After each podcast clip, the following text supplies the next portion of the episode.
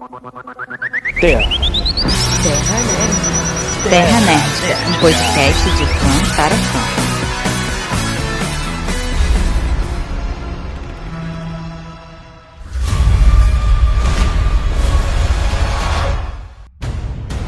Fala nação nerdica, sejam bem-vindos ao podcast da Terra Nerdica. Raio Negro, conhece a piada do pintinho sem Douglas Malk? Caralho. Caralho, já meteu essa já, cara. Se a Wanda perdeu os filhos e a América perdeu as mães, por que a Wanda não adota a América? Ellie Santana. É isso aí. Só as criatividades hoje. Mais barato que fazer terapia é criar um universo todinho na sua cabeça e acreditar até que você tem dois filhos. Isadora Gomes. Pra que pagar terapia se você pode simplesmente criar uma utopia, né? É, exatamente. Só que eu já tinha lido essa frase desse jeito que você falou no Twitter, então eu adaptei. Só eu que gritei quando o coisa apareceu. Não acreditei que não ia aparecer no trailer de Top Gun 2. Eu fiquei realmente impressionado. Nem sabia que ia ter um filme novo. Ainda bem que foi uma boa estreia antes do Doutor Estranho começar. Jonathan Matos. Caralho, era uma frase, não era um podcast a parte não, cara. Tem outro, tem outro aqui, vocês querem que eu fale outro? A outra é: Se eu ganhar surreal a cada filme que estreia em maio, Tom Cruise aparece interpretando um personagem famoso que já está há anos nos filmes, usa um traje de fora e tem produção de ferro para voar, eu teria exatamente um real. Seja bem-vindo ao Top Gun 2. Jonathan Matos, os créditos finais. Podcast na própria. O cara puto pra caralho, ele fez um podcast dentro da própria frase, tá ligado? Exato. Pecado isso aí. Toma cuidado ao trancar uma matéria da faculdade. Pode ser um pré-requisito pra algum filme novo da Marvel. Matheus Nunes. Que pariu. Ah, Marvel esquema na pirâmide. Falei, falei, falei. Então a gente vai falar hoje sobre Doutor Estranho, né? No multiverso da loucura. E cara, que filme foi esse? Era tudo dentro da expectativa de vocês? Ou ficou faltando alguma coisa? Quer dizer, o John já sei que ficou faltando, né? Mas já sei o que ele acha que ficou faltando. Mas eu quero saber de vocês. Depois dos recados.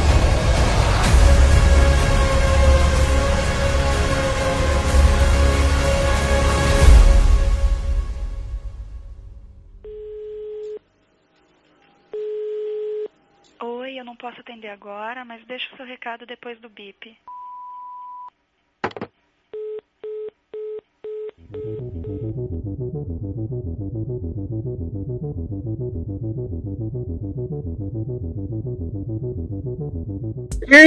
Então, vamos pra mais uma caixa postal nerdica. Estamos aqui com o Douglas Mal Fala aí, galera. Vamos ler os comentários do último podcast que foi sobre o debate. sobre o debate e teve um dropzinho do Oscar também. Mas antes, temos alguns recadinhos aqui pra dar. A gente já há muito tempo que a gente não avisa sobre a rede Podcasts Unidos, né? Apesar de que sempre a gente tem uma participação do Podcasts Unidos, né? A gente acaba falando um pouquinho, né? Então você que tem o seu podcastzinho, sabe? Ajuda muito você fazer dessa rede, você tem várias vantagens. Então, se você quiser, você vai lá no Instagram, Podcasts Unidos, e fala com eles, você entra lá no grupo, sabe? É, e o projeto envolve vários tipos de podcast diferentes, né? Não só sobre a cultura nerd, mas podcast falando de uma variedade imensa de coisa, né? Pô, isso é muito maneiro mesmo, porque se você entrar lá no Instagram deles, né, que é a, a rede que mais, que mais tem o, o link para os podcasts deles, vai ver um monte de tema, inclusive né, a Lu, que já participou com a gente, o podcast dela é focado em terror. E com frequências variadas também, né? Cada um postando alguma coisa semanalmente e tal, mas dias diferentes, né? Tem uns que postam com uma regularidade imensa, né? Que é o caso do Pedro PX, né? Que ele posta com muita regularidade, né? Enfim, então tem pra tudo que é tipo, pra tudo que é dia também. Então dá pra galera encher sua agenda de podcast. É, tem a nossa irregularidade também, né, que a gente fala que A é nossa quinzenal, mas, irregularidade. mas esse ano, esse ano eu acho que a gente tá sendo mensal, cara. A gente tem algumas coisas para anunciar também. Primeiro, que a gente finalmente definiu os preços para os nossos anúncios lá no site, né? Tanto no site quanto nas redes sociais. Qualquer coisa, se você tem a sua lojinha ou qualquer coisa que você queira anunciar, a gente, a gente pode arrumar um espaço para você dentro do tema, né? E a gente tá com um plano inicial assim de 30 reais. Que pode ser no site, pode ser no Instagram, pode ser aqui no podcast também. É só entrar em contato com a gente, pode ser por e-mail, pode ser pelo, pelo Instagram, que a gente responde e a gente consegue até conversando, até de repente fazer um plano melhor. É, e é interessante, né? Porque o nosso site da Ternet tá sempre atualizado. Então sempre tem notícias, sempre tem alguma coisa falando sobre música, falando sobre anime, falando sobre filmes.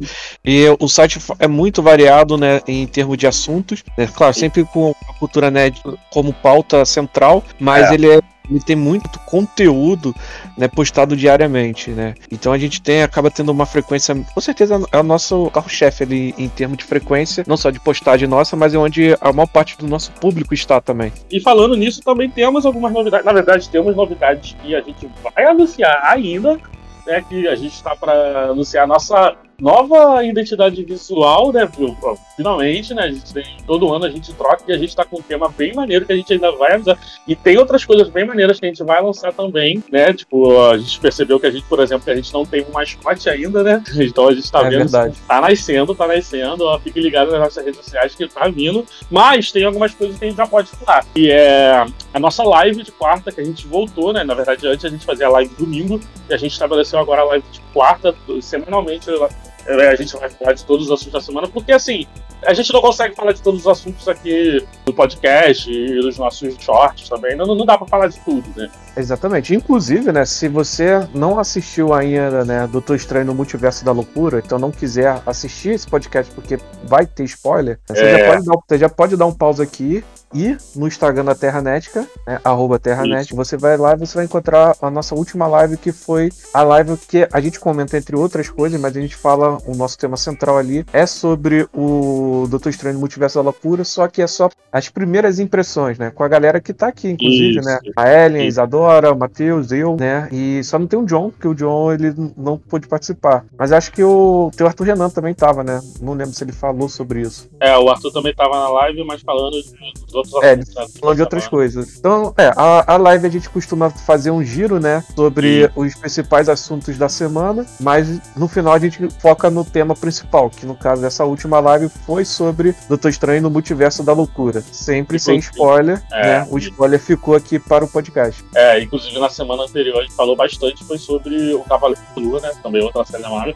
que foi muito legal falar sobre o Cavaleiro da Lua, né? Vai ter o podcast ainda né, com o pessoal do Brainstorm, mas as nossas primeiras impressões já estão lá na live. E é isso mesmo que o Léo falou, é primeiras impressões, né? Bem resumido. A gente não conseguiu falar, porque evitando spoiler é difícil falar qualquer coisa. né? Então, É verdade. É, o Cavalo da Lua, acho que chegou a ter um pouco de spoiler, mas é mais uma questão de que a gente lançou É. o- a live muito em cima. Foi no dia que saiu o último episódio. Não tinha É. muita coisa pra falar ali, mas mesmo assim, eu resumi que é, alguns, algumas primeiras impressões, mas também algumas curiosidades de episódios mais antigos, pra poder não dar spoiler nos dois últimos episódios. os easter eggs e tal, né? É, exatamente. Mas também tem essa outra novidade que também foi lançou na mesma semana do- das lives, que são os shorts, né? A gente já tá há muito tempo querendo fazer os shorts, desde que o YouTube começou com esse negócio dos shorts.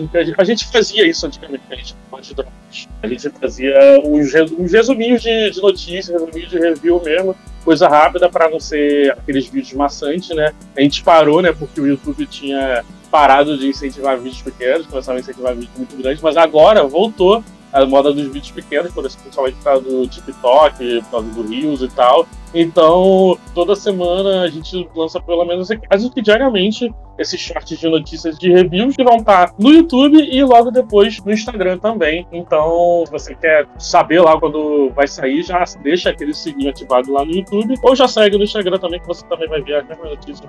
Mas, mas nem sempre, tá? Tem coisas que são reservadas só pro YouTube, tá? Tem shorts que- só estão lá no YouTube. E se você não quiser ouvir os comentários, as perguntas dos últimos podcasts, você pode pular di- diretamente. Né? 19 minutos e 8 Illuminates destroçados. Coisa que a gente já tem anunciado há um tempo, né? E finalmente, né, a gente vai poder fazer essa sessão. E antes a gente fazia essa sessão dos recados, né? De leitura de recados assim, com as interações dos stories lá no Instagram, né? Mas agora a galera tá comentando no nosso Spotify, porque agora tem esse recurso novo, né? A gente deixa uma pergunta no Spotify, uma pergunta lá que você normalmente, se você escutar o nosso cast inteiro, você vai saber. Se você escuta por outra reprodução. Mas se você está no Spotify agora mesmo, ouvindo agora de você já tá vendo a pergunta lá. Então você já pode ir respondendo e você não precisa nem só responder sobre a pergunta. Você pode dar a sua opinião, crítica, sugestão. Eu aproveitando nesses comentários também que a gente vai ler, tá? Não precisa ser só sobre o assunto que tá pedindo a pergunta. Vamos lá, qual foi a pergunta então do debate, mano? Então, no do Batman, foi... a pergunta foi bem simples, que era se esse é o melhor Batman, né? A gente falando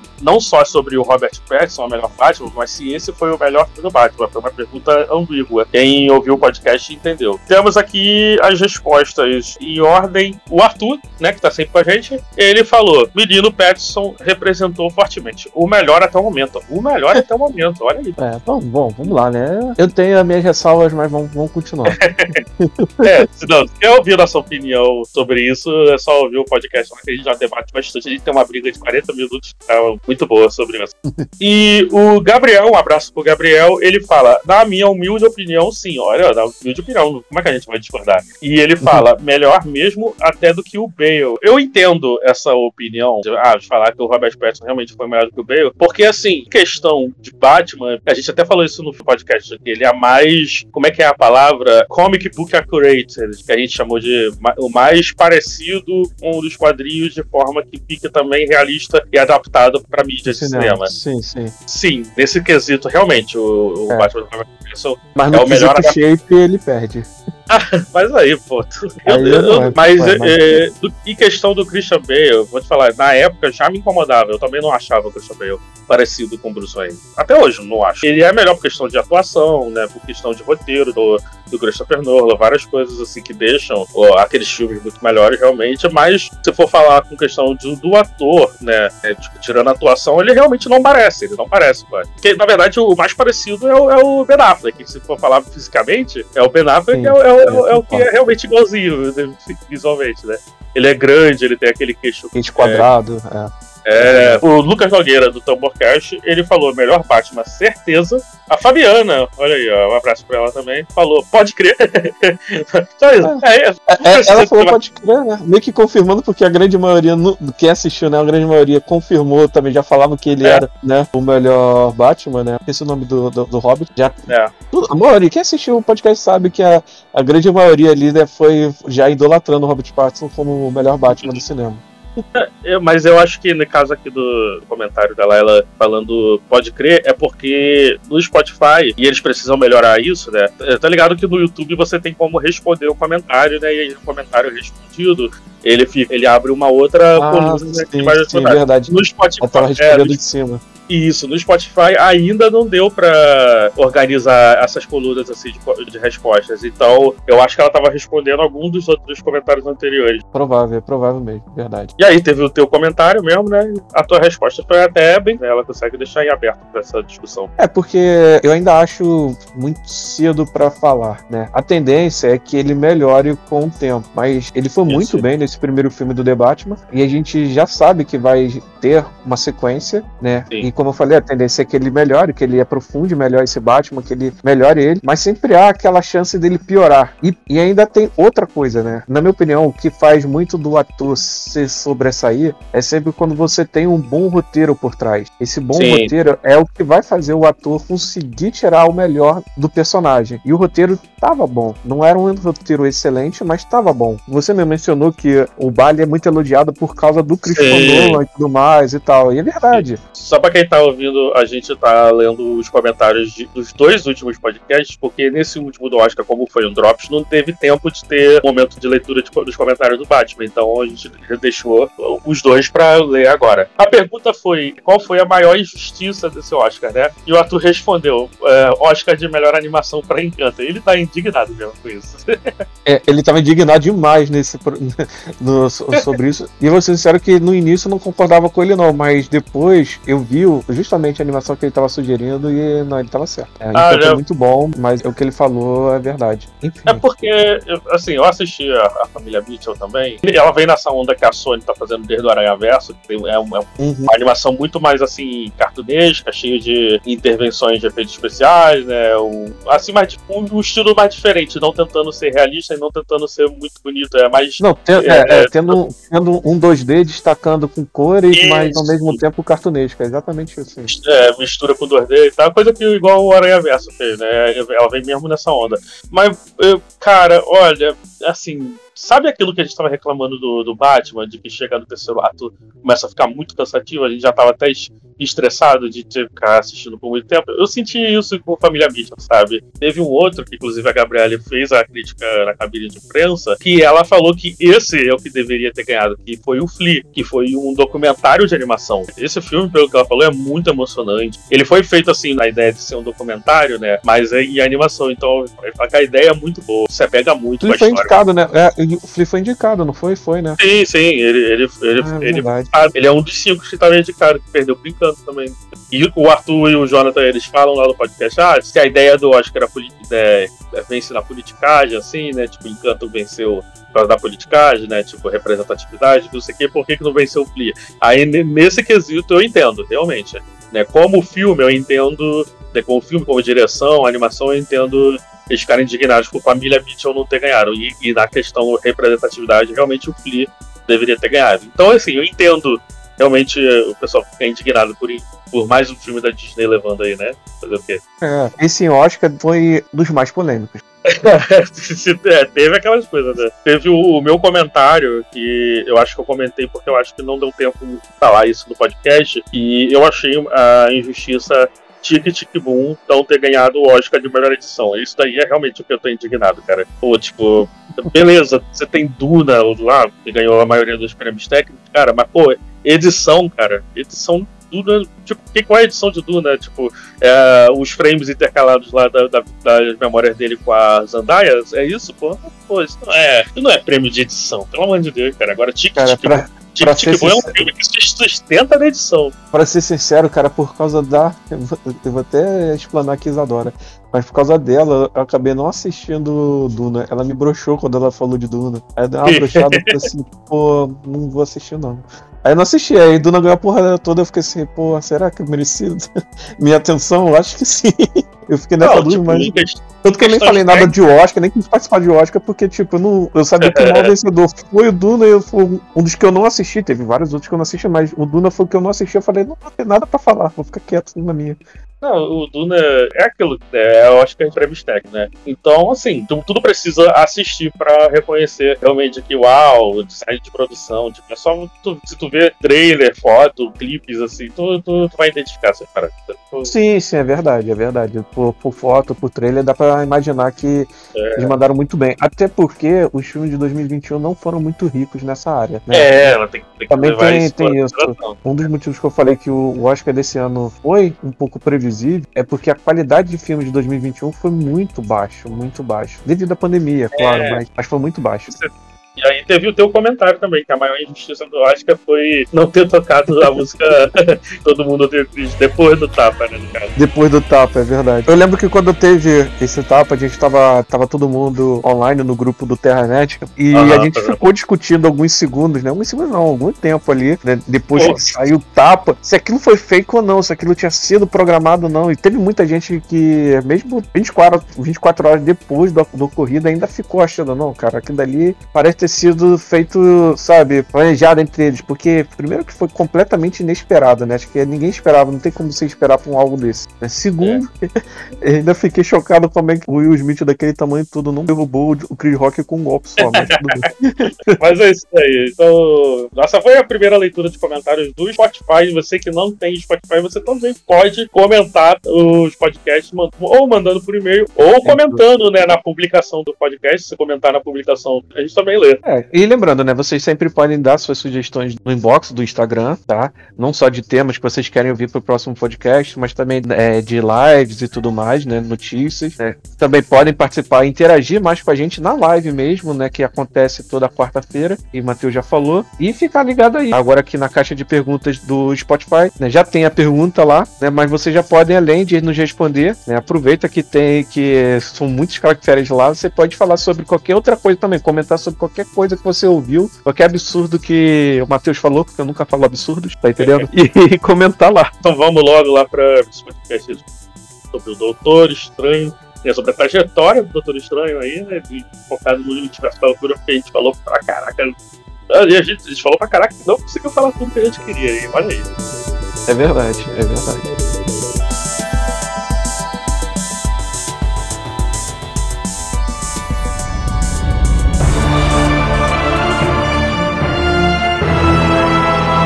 Eu queria só aproveitar e falar que uma coisa que muita gente não sabe, mas o Doutor Estranho ele foi o primeiro personagem a ganhar um filme na Marvel, né? Muita gente não sabe disso, mas existe um filme de 78 do Doutor Estranho. Esse filme é obviamente mega desconhecido porque, é, né, os efeitos práticos da época deviam ser horríveis, mas foi o primeiro filme real oficial da Marvel, Marvel foi o Doutor Estranho. Então fica aí a, a curiosidade pra galera. Inclusive, esse determinado filme novo aí, eu até pensei que eles iam colocar algum detalhezinho ali pra, sabe, um, um, um, um alguma coisa assim, mas acho que eles nem, nem eles sabem que esse filme lançou.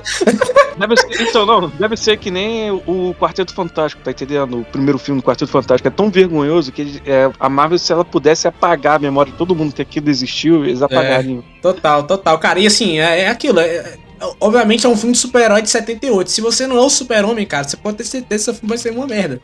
Então eu acho melhor a, gente, a galera nem ver esse filme, cara, mas só saber que ele existiu de fato. É, né? Nem sabia. A única coisa que eu sei, assim, né, de homenagem, né, é aquela parada de que o Sam Raimi sempre quis, né, dirigir o Doutor Estranho. Tanto que ele ficava botando várias referências na trilogia do Homem-Aranha. Muito capaz de que ele viu esse filme aí, cara. É bem capaz que ele viu esse filme e leu os quadrinhos do personagem. Ah, não, com certeza, ele é fã. Nerdola. É. Exatamente. Engraçado que ele parece um pouco, eh, obviamente, né? Eu vou mandar a imagem que não parece um pouco Benedito Cumberbatch, um pouquinho, um pouquinho ali. Ah, mas aqui, ó, aqui, ó, que interessante. Ele foi um filme produzido pra televisão. Pois né? é. Isso então, que eu ia comentar. Já é o baixo, baixo orçamento do baixo orçamento. Mas assim, o, o Doutor Estranho, ele, ele, foi criado pelo Jack Kirby, né? Uhum. Foi um personagem, na época, que o Jack Kirby provavelmente estava usando drogas, né? Pra criar esse personagem. E, e ele apareceu pela primeira vez em Stranger Tales, olha o nome aí, interessante, na, na revista 110, em junho de 63. Interessante o personagem assim, era essa piração, tá ligado? De você. Parece que tá usando esse LSD, sabe? Tipo, caraca, olha, o cara tá num mundo completamente aleatório aqui, sabe? Personagem total anos 70, né? É, muito louco. E, ele, o, o, Stephen Strange, né? O Doutor Estranho, ele sempre foi esse personagem justamente pra mexer com essa parte mística da Marvel. Que não tinha, né? Você tinha o Homem-Aranha, que era ali é, bairro, né? Os problemas urbanos. Você tinha o Quarto Fantástico, que era espaço, que poderia um pouco brincar com isso também, mas nem tanto, né? E aí você tinha o Doutor Estranho justamente para pegar essa parte aí, né? De, de, vamos mexer aqui com o fantástico, com, com misterioso, com, né, com, com, com, criaturas sobrenaturais e tal. E isso é bem interessante, cara. Cara, tem até uma pergunta que eu queria fazer com vocês, né? Para vocês, inclusive. Eu não tenho muita noção justamente dessa parte mística, mas tem muita gente que compara o Doutor Estranho com o Doutor Destino, né? Da DC Comics. O Senhor Destino. É, o Senhor Destino, verdade. É, eu queria saber se. Tem... É o da, o da, o da, da Marvel. É, é, exatamente, eu confundi. Eles são contemporâneos, são personagens contemporâneos, né? O Senhor Destino e o Doutor Estranho, ou de repente um foi uma criação como resposta ao outro, enfim. Agora eu não lembro. O Senhor Destino, ele é antigo, ele é da época de ouro, de 1940. Sim. Ele é da Sociedade Sim. da Justiça. Então, muito provavelmente, né, Steven Strange tem coisa do, do Senhor Destino e é normal, essas coisas acontecem mesmo assim, porque o cara é de 1940, né? Então, assim, é personagem só pra ressaltar mesmo.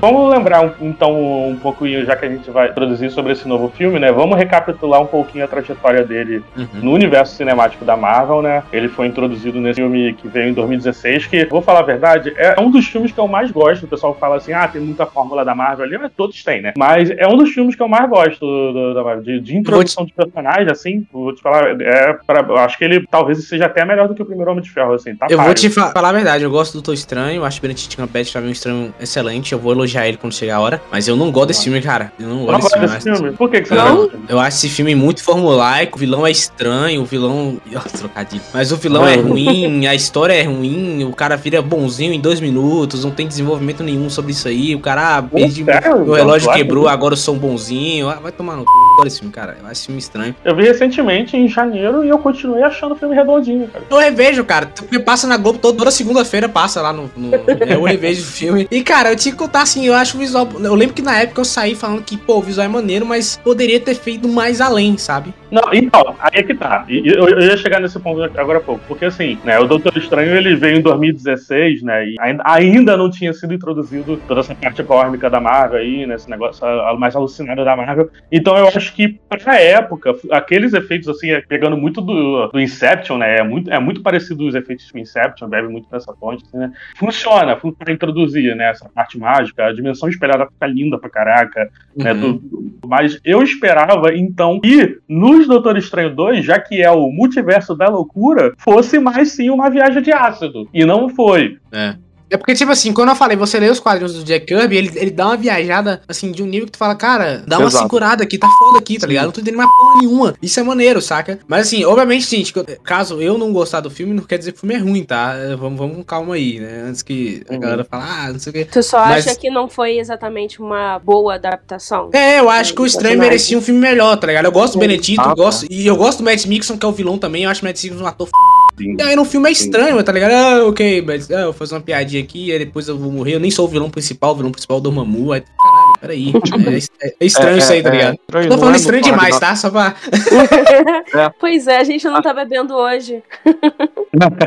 A introdução do Strange não é no, no Thor Ragnarok? Não, Não. não. Thor Ragnarok é depois, é um ano depois. Thor Ragnarok é 2017. Inclusive, o Doutor Estranho é um dos poucos personagens da fase 4 que é introduzido no filme solo. Porque É. o resto foi tudo introduzido em Guerra Civil. É porque eu, eu confundi pelo seguinte: porque no Thor Ragnarok ele aparece com aquele traje até mais parecido com as HQs, que eu acho. Porra, assim, com a luva amarela, é, com. Ah, com a capa- um minuto ali eu achei maneirinho, vai, um minuto só de cena, é maneiro, vai, não, não, cara. mas é, foi. A Isadora tava perguntando antes da gravação em que momento que o Doutor Estranho aparece em Thor Ragnarok. É após créditos do, do Doutor Estranho, é a ligação com o Thor Ragnarok. É quando e- o Thor e o Loki vão pra Terra procurando Odin, aí o Doutor Estranho faz o Loki desaparecer e, e questiona pro Thor, por que, que você trouxe ele aqui? Ele fala, ah, a gente só tá procurando o nosso pai. Ele, ah, então se eu disser onde tá Odin, vocês vão embora imediatamente. Ele, imediatamente. É isso. É três minutinhos que aparece o Doutor Estranho, mas é uma cena muito maneira. Ah, não é uma cena pós-crédito, é uma cena no meio do filme, né? Não, No mas é a cena pós-crédito do Doutor Estranho, é, é isso. ah, é, é. verdade. não, Ah, é verdade, tá. é verdade. Tinha cena de pós-crédito, é verdade. É. E essa cena, ela é rapidinha e tal, só que ela é maneira por dois motivos, né? O primeiro muito motivo maneira. é que. É, pr- primeiro motivo que ali ele se apresenta e você vê que ele é realmente o Mago Supremo. Né? Porque os caras acabaram de chegar na Terra, ele pega um dos feiticeiros, né, mais poderosos que tem, que é o Loki. O Loki é um feiticeiro poderoso, e ele faz o cara cair durante 30 minutos. Né? Ele fica muito puto. O Loki fica muito puto. O cara, o cara é o Mago Supremo mesmo, tá ligado? E isso é legal, é legal. Então, mas nesse filme solo dele, nesse primeiro filme dele, como, né, que é a introdução dele e tudo mais, ele em momento nenhum do filme me convence como o Mago Supremo. A não ser quando ele já está com a pedra do tempo e aí ele faz a Mas ele não é o Mago Supremo no primeiro filme. Na verdade, É. ele só. Na verdade, vamos falar a verdade. Os Doutores Estranho só foi Mago Supremo por dois filmes, que é o Guerra Infinita e o, e o, E o Ultimato. do Ultimato. É. Só isso. Não, na verdade, no Ultimato ele já não é mais, é verdade. Ih, caralho. Não, é não, não. É, o Ultimato quando ele volta ele não é mais. É.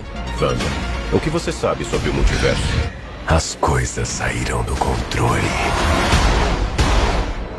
Não, até pra lembrar então, pra quem não lembra, quem nasceu, né? Eu acho que muita gente vai assistir esse filme no hype da Wanda até. É o Doutor Estranho, ele é esse personagem que é cirurgião, se acidenta pra consertar as mãos.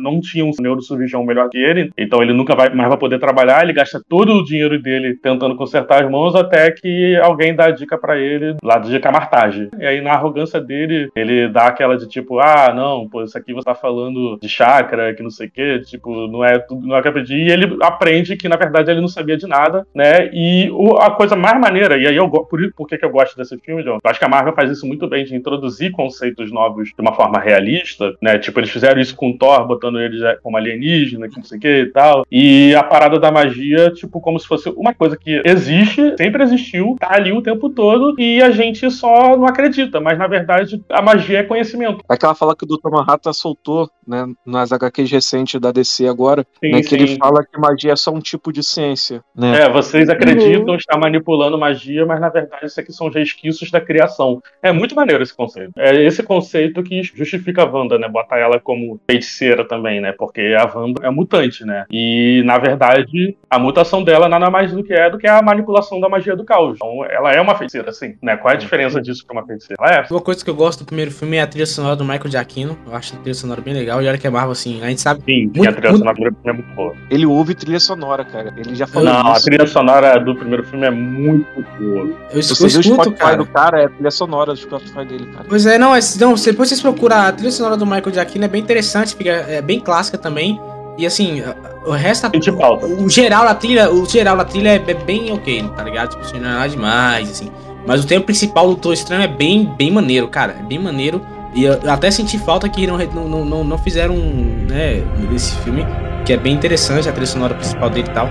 E vale a pena também. Outra coisa que eu gosto muito do filme é o visual do filme, eu acho bem interessante, toda aquela parada do, do universo espelhado, né? Do, de- deles irem voltar Pô, no tempo joia do Pra mim, tempo, isso é maneiro pra caramba. lindo. Isso não só é maneiríssimo, como ele usa. Toda vez que o Doutor Estranho. Toda vez não, mas o Doutor Estranho ele usa esse, esse universo espelhado várias vezes, né? Ele vai usar isso Uhum. depois em Guerra Infinita. Ele usa no filme do Homem-Aranha, que é, inclusive é numa das melhores cenas do filme do Homem-Aranha, é no, é, é no universo espelhado. E ele vai Caraca, usar mano. agora, e ele usa agora pra prender a Wanda de novo, né? É muito cara, Vamos falar a verdade, depois de ele ter perdido pro Homem-Aranha na própria dimensão espelhada que ele criou, ele não deveria ter usado com a Wanda, não, cara. Porra, a Wanda humilhou ele mais ainda, porque a Wanda, tipo, ela, ela dominou aquilo em alguns segundos, tá ligado? E ele. É, ela, ela entendeu, ah, isso aqui é espelho, então eu vou usar os reflexos a, meu favor. Caraca, tá todo mundo driblando o estranho na dimensão espelhada. Tipo. Que isso, tipo, o Homem-Aranha foi nerdzão, usou toda uma equação matemática, a outra, ela usou um pouco de lógica e visão, e tipo, o Doutor Estranho, caraca, o o melhor foi o Thanos. O melhor foi o Thanos, o que usou a joia da realidade pra devolver de volta. Falou, não, pode, pode ficar que é seu. Ah, mas aí é errado. caraca, é o Thanos então mais escuro. O Thanos usou a joia e fala, pode voltar, irmão. Pode usar aí que é vontade. Só queria comentar uma coisa, que eu, tava, eu assisti o filme Doutor Estranho 1 recentemente, né, antes de Certo. assistir o 2, pra ficar um negócio fresquinho na memória, e tem uma cena que depois eu fui pesquisar na internet e tem uma galera que percebeu também essa cena, e aí eu queria comentar com vocês. Quando ele tá dirigindo o carro, logo no início do filme, Ah. ele recebe uma ligação dentro do carro falando de uma cirurgia de emergência de um coronel. E ele Sim. fala, não, e cancela. E o pessoal fala que aquele dali era o coronel Rhodes, na cena que ele É tinha Rhodes. caído da, Sim. da luta da guerra civil. Cara, aquele dali eu não passou completamente percebido pra mim quando eu assisti o primeiro filme. No segundo, na, na segunda vez que eu fui assistir, que eu percebi aquilo, eu falei, caralho, que referência sutil, cara. Não, eu percebi no cinema em 2016. Eu percebi no cinema. Outra, outra referência que tem Caraca. do Doutor Estranho que muita gente não lembra é no segundo filme do Capitão América, né? Que ele fala, ah, pode né? Que eles falam do. do, do- Ah, sim, sim, sim. Muito né, do, maneiro. do do sistema que pode hackear todo mundo e tal. Aí ele fala, ó, O algoritmo do Zola. é, o algoritmo do Zola, ah, então quem são as, a- as vítimas? Ele fala qualquer pessoa. Qualquer pessoa misteriosa, como Stephen Strange, tá ligado? Eles só falam É, o ele nome. fala assim, to- É, bem maneiro. to- todos vocês, é, Bruce Banner, aí ele fala, ele fala um outro nome no meio e a terceira pessoa que ele fala, Stephen Strange, tipo, o estranho nessa É. época, ele era só um cirurgião, mano, mas é tipo assim, a, a, a Hydra já tinha presumido por causa, né, é, do algoritmo, Do algoritmo. né, analisando os antecedentes dessa- dessas pessoas, de que ele, em algum momento, ia se tornar um herói também. Mesmo que não fosse com magia, ele ia se tornar um, algum herói em algum momento. Por causa do, do, do currículo dele. É, total, total. E não, não só isso, Matheus, mas pô, pô, nem se ele tornasse um, é, né, feiticeiro, mas o conhecimento dele na medicina era tão, tão grande, né? Também era um perigo pra eles, né? Que o cara poderia ser Sim, usado sim. isso até contra eles e tal. Sim, na verdade, o, o- ele, cancela, ele cancela essa, essa cirurgia por- do Coronel Rhodes porque não dava prestígio. Ele deixa isso bem claro na cena. Exatamente. É. Tipo, ah, um, um militar, tipo, não, não quero. Tipo, não vai me dar prestígio. Tá É. entendendo? De repente, se o cara tivesse falado máquina de combate no início, talvez ele cogitasse, porque aí era um vingador. Era um Mas vingador, ele descarta porque ele fala, ah, não, não quero saber disso, não. Outra, outra referência é que fala que uma mulher que foi acertada por um raio, né? Muita gente falou que na época era Capitã Marvel e tal. É, pode ser a Capitã Marvel aí e tal, não sei o quê. Tinha isso na época também. Ainda rolou isso aí. Verdade. Tem uma outra referência anterior, né, do, do filme do Doutor Estranho, que a gente já comentou bastante nos podcasts, que é em Homem-Aranha 2, né? Quando eles estão É. escolhendo o Ah, é. lá pro, pro Dr. Octopus, e aí o assistente dele fala, Doutor Estranho. Aí o nome é bom, mas já existe. É, cara, é bem legal, bem legal. É, e é assim, mas o Sam Raimi falando, Marvel, por favor, me bota pra dirigir Doutor me bota pra dirigir. É, Sim. Por favor, por favor. Pra mim, o melhor momento do Doutor Estranho de toda a Marvel é em Guerra Infinita, cara. Ele, ele, ele. Lá. Caraca, cara, ele, ele com o Tony Stark funcionou muito bem. Sabe? Ele, ele ali com o Tony Stark conversando Os e tal. irmãos, de, os, os irmãos de Cavanhaque. Exato, os dois Sherlock Holmes ali. Infelizmente não teve essa piada, fiquei triste. Pois é, pois é. Deu muito certo. E toda a briga dele com, com Thanos, cara. Porque assim, por mais que eu, eu, falo, eu falo primeiro time do Doutor Estranho, também o cara só usa três magias, né? Universo espelhado, chicote e rodinha de magia, né? Ele usa essas três magias assim o filme inteiro. Parece le- ma- Eu vou considerar que é mágico de level 1, tá? Aí em Guerra Infinita, irmão, o cara tá. O cara tá level 15 já, velho. O cara tá soltando chicote, ninja. É, putz, ele tá incrível, cara. E toda aquela prata também. E ele, e ele que dá o nome ao filme, né? It's the Endgame Now. Tipo assim, é, é. é ultimato. Putz, é muito foda, cara. Não, ele assistiu o Ultimato antes de todo mundo, né? É, isso é maneiro. verdade. E ele assistiu 16 mil vezes. É. Isso, isso, isso tá rolando uma treta. Isso tá rolando uma treta sinistra nesse filme que eu vou segurar. Mas acho que já deve ter entendido, né? Dos 14 milhões de possibilidades e tal. Então, tipo assim, Sim. isso aí, isso aí tá gerando uma treta gigante, cara. Que Deus do céu. mais em Guerra Infinita, a gente tem um grande destaque do Doutor Estranho e até houve uma discussão ali na galera, né, quando saiu, né, quem foi o herói que se destacou melhor ali no, no filme. Né? E o Doutor Estranho sempre era o considerado ali o cara que, pô, o cara deu trabalho, né? Ele e o Thor na, na cena depois que ele volta, que o Thanos volta pra Terra, né? E aí teve uma galera já, aquela fanbase que vai começar a surgir naquele momento daquele filme, né? E depois começa a ficar muito chata, que é a fanbase da banda, que Nossa. fala ali, né, que ele tanca a, que ela tanca o Thanos e destrói uma pedra do infinito ao mesmo tempo, que é uma, a melhor cena dela no, no filme inteiro, nesse filme, né? E, e aí a gente já Uhum. tem uma certa comparação de poder, como é que de fato, ela fez um feito incrível, mas o Doutor Estranho ainda parecia estar muito acima dela. E aí, como é que nesse filme tem uma inversão gigantesca, né, de poder? Mas isso aí, isso aí é no a gente vai 2, em nenhum lá. momento parecia que o Doutor Estranho parecia que ter alguma chance contra ela. Aham, aham, total.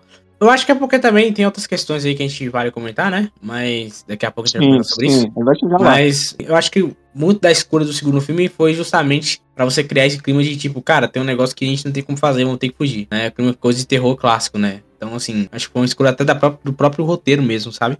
Não, claro, ter, o roteiro é, é a resposta que, que o falecido Stan Lee nos daria como quem é o herói mais forte, tá entendendo? É que um roteirista quiser. Então É. essa é, e essa é é a melhor resposta e considero ela a, a única resposta possível. Né? O herói mais forte é quem o roteiro quiser, isso aí é fato. Mas, né, a gente tem que pensar que nesse caso aqui em filmes, né, é, não é só uma questão de roteiro, tem uma construção ali do personagem Uhum. né? Tá entendendo? Teve uma evolução, mas eu, ao mesmo tempo eu acho que também teve um, um nerf no Doutor Estranho. Eu acho que ele ficou muito nerfado nesse- nesses dois filmes, né? Não só no. E o, Ulti- o Ultimato rola isso também, né? 2. É, exatamente. No Ultimato eu já sei que ele tava nerfado. Ah, o pessoal fala, ah, pô, ele segurou de tsunami, o caraca, quatro. É, verdade. O 4 ele fez ali um feito foda. Mas ele não tem participação nenhuma no combate, né? Nenhuma. É. Total. E aí Mas é isso que eu tô falando. É por isso que o Doutor Estranho não é membro oficial dos Vingadores, senão não ia ter filme. já. Não tem como dar todos os poderes para que, que ele tem pra ele usar no, no filme. Não ia ter, não ia ter roteiro. Não, concordo, concordo. Não, não vou nem entrar nessa discussão que eu concordo com você. A Wanda É, no porque- começo era muito nerfada também. Ela, ela desbloqueia tudo é depois que ela perde o visão. É, que, que aí a gente tá chegando Sim. nessa parte. Na verdade, é, a gente, quando a gente falou sobre o- podcast do Guerra Infinita, você pode ver que eu falei sobre isso lá no, no podcast, que todos os heróis. Esse podcast de Guerra Infinita. Todos. ah, Guerra Infinita. não, é. É, a gente fez, não fez não, do Guerra Infinita? Não, Não. que isso. Não, Não, a gente é, nem gravava nessa época. é, não, não, não, não, é verdade. Enfim. No, algum universo paralelo vocês gravaram, tá? Em algum Foi um universo paralelo isso rolou. Foi um sonho, um sonho que eu tive. Caraca, Eu tive um o que você tá falando? É, foi no sonho. Existe algum, existe algum universo aí chamado Terra é, Grega, Terra Grética, que vocês fizeram esse negócio aí. Não, então, é, na verdade ali todos os heróis ali, de certa forma, são nerfados. Aí tem, claro, o Capitão América que é muito bufado, mas a maior parte dos heróis, todos foram nerfados. O, o próprio Homem de Ferro, cara. O Homem de Ferro, se ele fizesse as coisas que ele fazia no quadrinho, também não teria roteiro. Ele, ele, ele basicamente tem o poder do Ultron. Ele controla as máquinas todas. tá? Ele controla a internet, se ele quiser. É, total, total. Mas é aquilo, assim, eu acho que o Doutor Estranho ele entrou muito na carinha do, do, do ator também, né, cara? Que entrou aí na. O- é, o, É. é. Dessa Muito- escola shakespeariana aí, que é a mesma do Tom Hiddleston, né? Ele é. E ele, quando aparece, cara, ele, ele, ele, ele rouba gritos, velho. Querendo ou não, a galera gosta muito do personagem mesmo, assim, ele, ele soube fazer muito bem. Eu lembro que na época, é, muito falava que era o Joaquim Fênix que ia fazer o Doutor Estranho. Não sei se vocês, vocês lembram Ah, desse é? papo, né? É, tinha Sim, esse papo sim, aí na época e tal. Só que, cara, ainda bem que não deu certo, porque primeiro que é o Joaquim Fênix, né? Segundo que, pô, o Steven Strange é. O Benedito, Benedito manda muito bem, cara, como, como o Doutor É, Estranho. então, é porque o Benedict Cumberbatch, ele, vamos falar a verdade, ele é esse cara arrogante mesmo. A gente sabe que, que ele realmente não é um amorzinho de pessoa. Ele é um cara, assim, meio escrotinho, sabe? Tipo, meio na.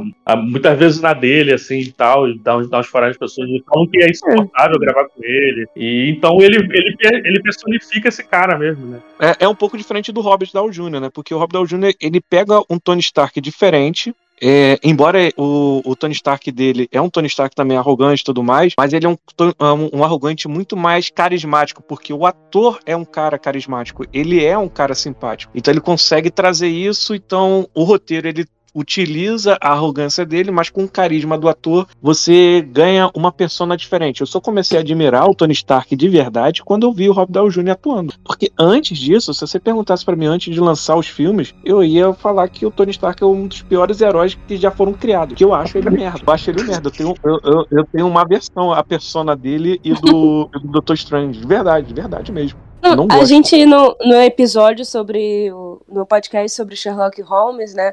Eu lembro que a gente falou também sobre isso da, da, da arrogância. E, e a imagem que eu tinha do Benedict Cumberbatch era essa do, do Sherlock Holmes ainda. Então, Sim. assim, pra mim manteve de certa forma, mas eu ainda consigo me simpatizar mais com ele como Doutor Estranho, como eu simpatizava com ele como Sherlock Holmes. É, claro.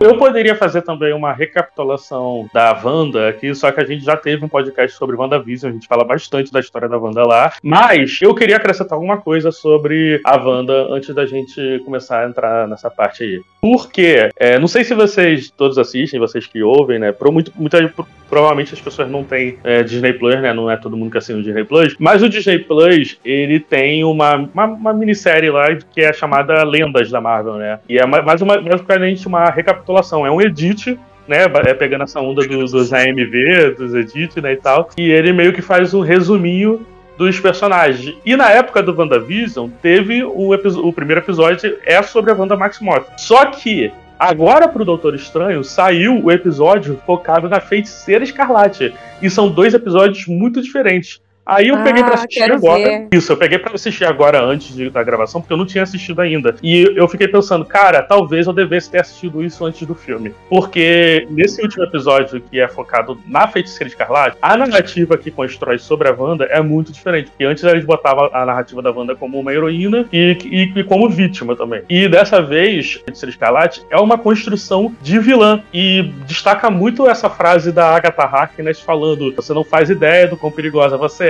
você veio pra destruir o mundo, o seu poder supera até mesmo do Mago Supremo. Eles destacam muito essa frase. E aí eu fiquei pensando, cara, eu não sabia, pra, pra começar, né, antes da gente falar do filme, eu não sabia que a Wanda seria a principal vilã do Doutor Estranho 2. Isso, o É. trailer, né, o marketing, nenhum vende, vende isso. sabe? Fala que ele seria encrenca, que provavelmente talvez até tivesse um vilão maior, um pesadelo, não sei. Mas eu não sabia que ela seria a principal vilã. E esse Lendas da Marvel constrói muito essa narrativa e eu fiquei pensando, cara, talvez se eu tivesse visto isso, eu não teria essa surpresa. Muita gente que não assiste os filmes, eu perguntei, né, pra pessoas que assistiram o filme, pessoas que não assistem as séries, Loki, WandaVision, What If, essas coisas todas, chegaram e tiveram uma impressão muito diferente de mim.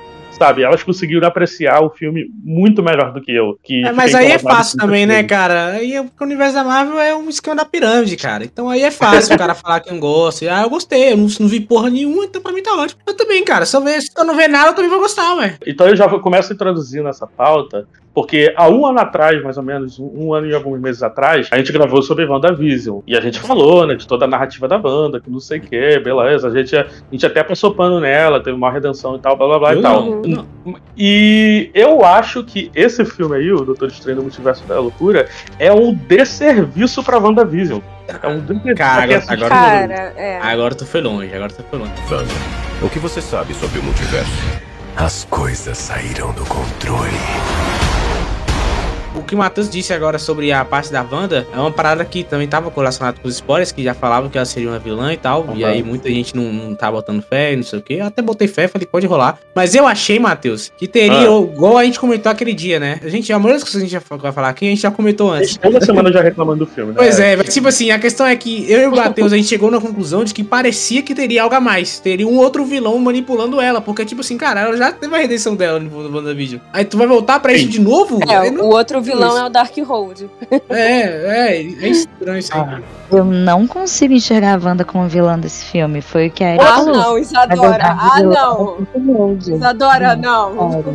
Ué, gente, ela matou milhões! Ela matou multiversos! Mas ela é uma pessoa Porra, boa. Ah, eu sou uma mãe, matei 50. Ela é a vilã do filme, cara. Ela é a vilã, cara. É, você pode até não enxergar a Wanda como vilã, mas eu tenho certeza que os filhos dela enxergaram ela como vilã. Porra, cara, ela é a vilã, cara. chamaram ela de bruxa. Caralho, ela matou gente pra caralho. Os filhos dela enxergaram a feiticeira escarlate como vilã, não a Wanda. Ah, não, Ah, Isa, tu meteu essa, Isa. Ah, não é o Homem de Ferro, é o Tony Stark. Porra, Isa, não, Isa, Não, peraí, cara. é porque, Calma aí. cara, juro que, assim, pra mim, é, a gente falou muito de Wanda no podcast de WandaVision, inclusive, pessoas Aham. que chegaram até aqui vão lá ouvir, que é um podcast muito legal. Pois é. Mas uma coisa que pegou muito pra mim nesse filme foi que se eu não tivesse visto WandaVision, esse filme seria completamente diferente. Porque aí, justificando por que eu não consigo enxergar ela como vilã, porque na verdade, ela ainda tá naquele momento de fase do luto, ela ainda não superou a parada dela, que ela tá totalmente instável mentalmente. E ela está sendo influenciada por um poder que está acima do próprio controle dela, que é o Darkhold. Então, ela não tá ali, tipo, a personalidade dela, de fato, à mostra pra dizer que ela é uma vilã. Ela tá perdida nos pensamentos dela, com uma força mais forte que ela, guiando tudo que ela faz. Não, mas, mas, mas independente, cara. Mesmo que seja uma pessoa controlada sobre efeitos de, de outra coisa, nesse filme, como personagem, como história, como roteiro, ela é a vilã. Ela é Ela é a vilã. antagonista. Cara, é- é- esse, esse filme deixa tão claro isso que a primeira cena do filme é justamente ela falando: "Isso É o seguinte, estranho. Ou você me entrega o que eu quero, ou eu vou passar o rodo. Eu vou passar o rodo, eu vou, eu vou matar todo mundo. E o estranho, não, Wanda, seus filhos não existem. Ela, Wanda, não, caralho, mano, agora é feiticeiro escarlate, eu vou passar o rodo, porra. Entendeu? Não, o Ela Doutor fala- Estranho tentou barganhar de novo e barganhou errado. Ué, cara, ela fala, Ela eu vou matar todo mundo. Ela fala isso, ela fala, ó, é o seguinte, se vocês não me entregarem, eu vou matar todo mundo, cara. Ela fala. É, Gabriel, você lembrou uma coisa. O. Não, não parece que é aquele Doutor Estranho que venceu um demônio na barganha, né? É, não, não sabe mais barganhar. Mas ele tinha um joia no tempo, ele tinha um joia no tempo. Faltou a joia do tempo ali, né? Mas eu acho que é, do jeito que a, a feiticeira escarlate foi bufada nesse filme, ela ia dobrar a joia do tempo também. É, ele é, é capaz mesmo, cara. Mas assim, eu, eu acho que o ponto de Isadora é muito válido, tá? Da galera olhar e falar, ah, ela não é vilã. Eu acho que é muito cara, Mas- da carisma da atriz também, que isso acontece. Mas assim, gente, a questão de bem. você olhar o roteiro mesmo, o roteiro mesmo fala, gente, ela é a vilã mesmo, tá? O, o- o- Gente, ela é antagonista, ela não é vilã. ela é Independente vilã. do, dos- da motivação, independente de quando ela é vítima, independente de como ela se vê e como a gente se vê. É isso que constrói um vilão, gente.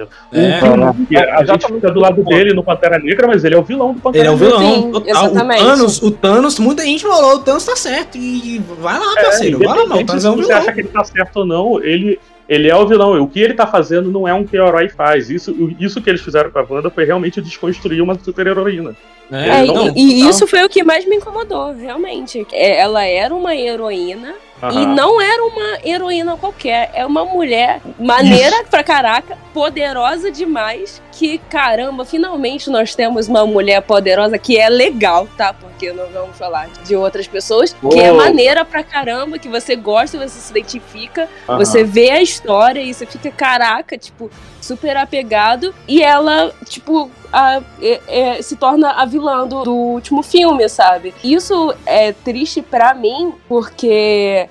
é como se.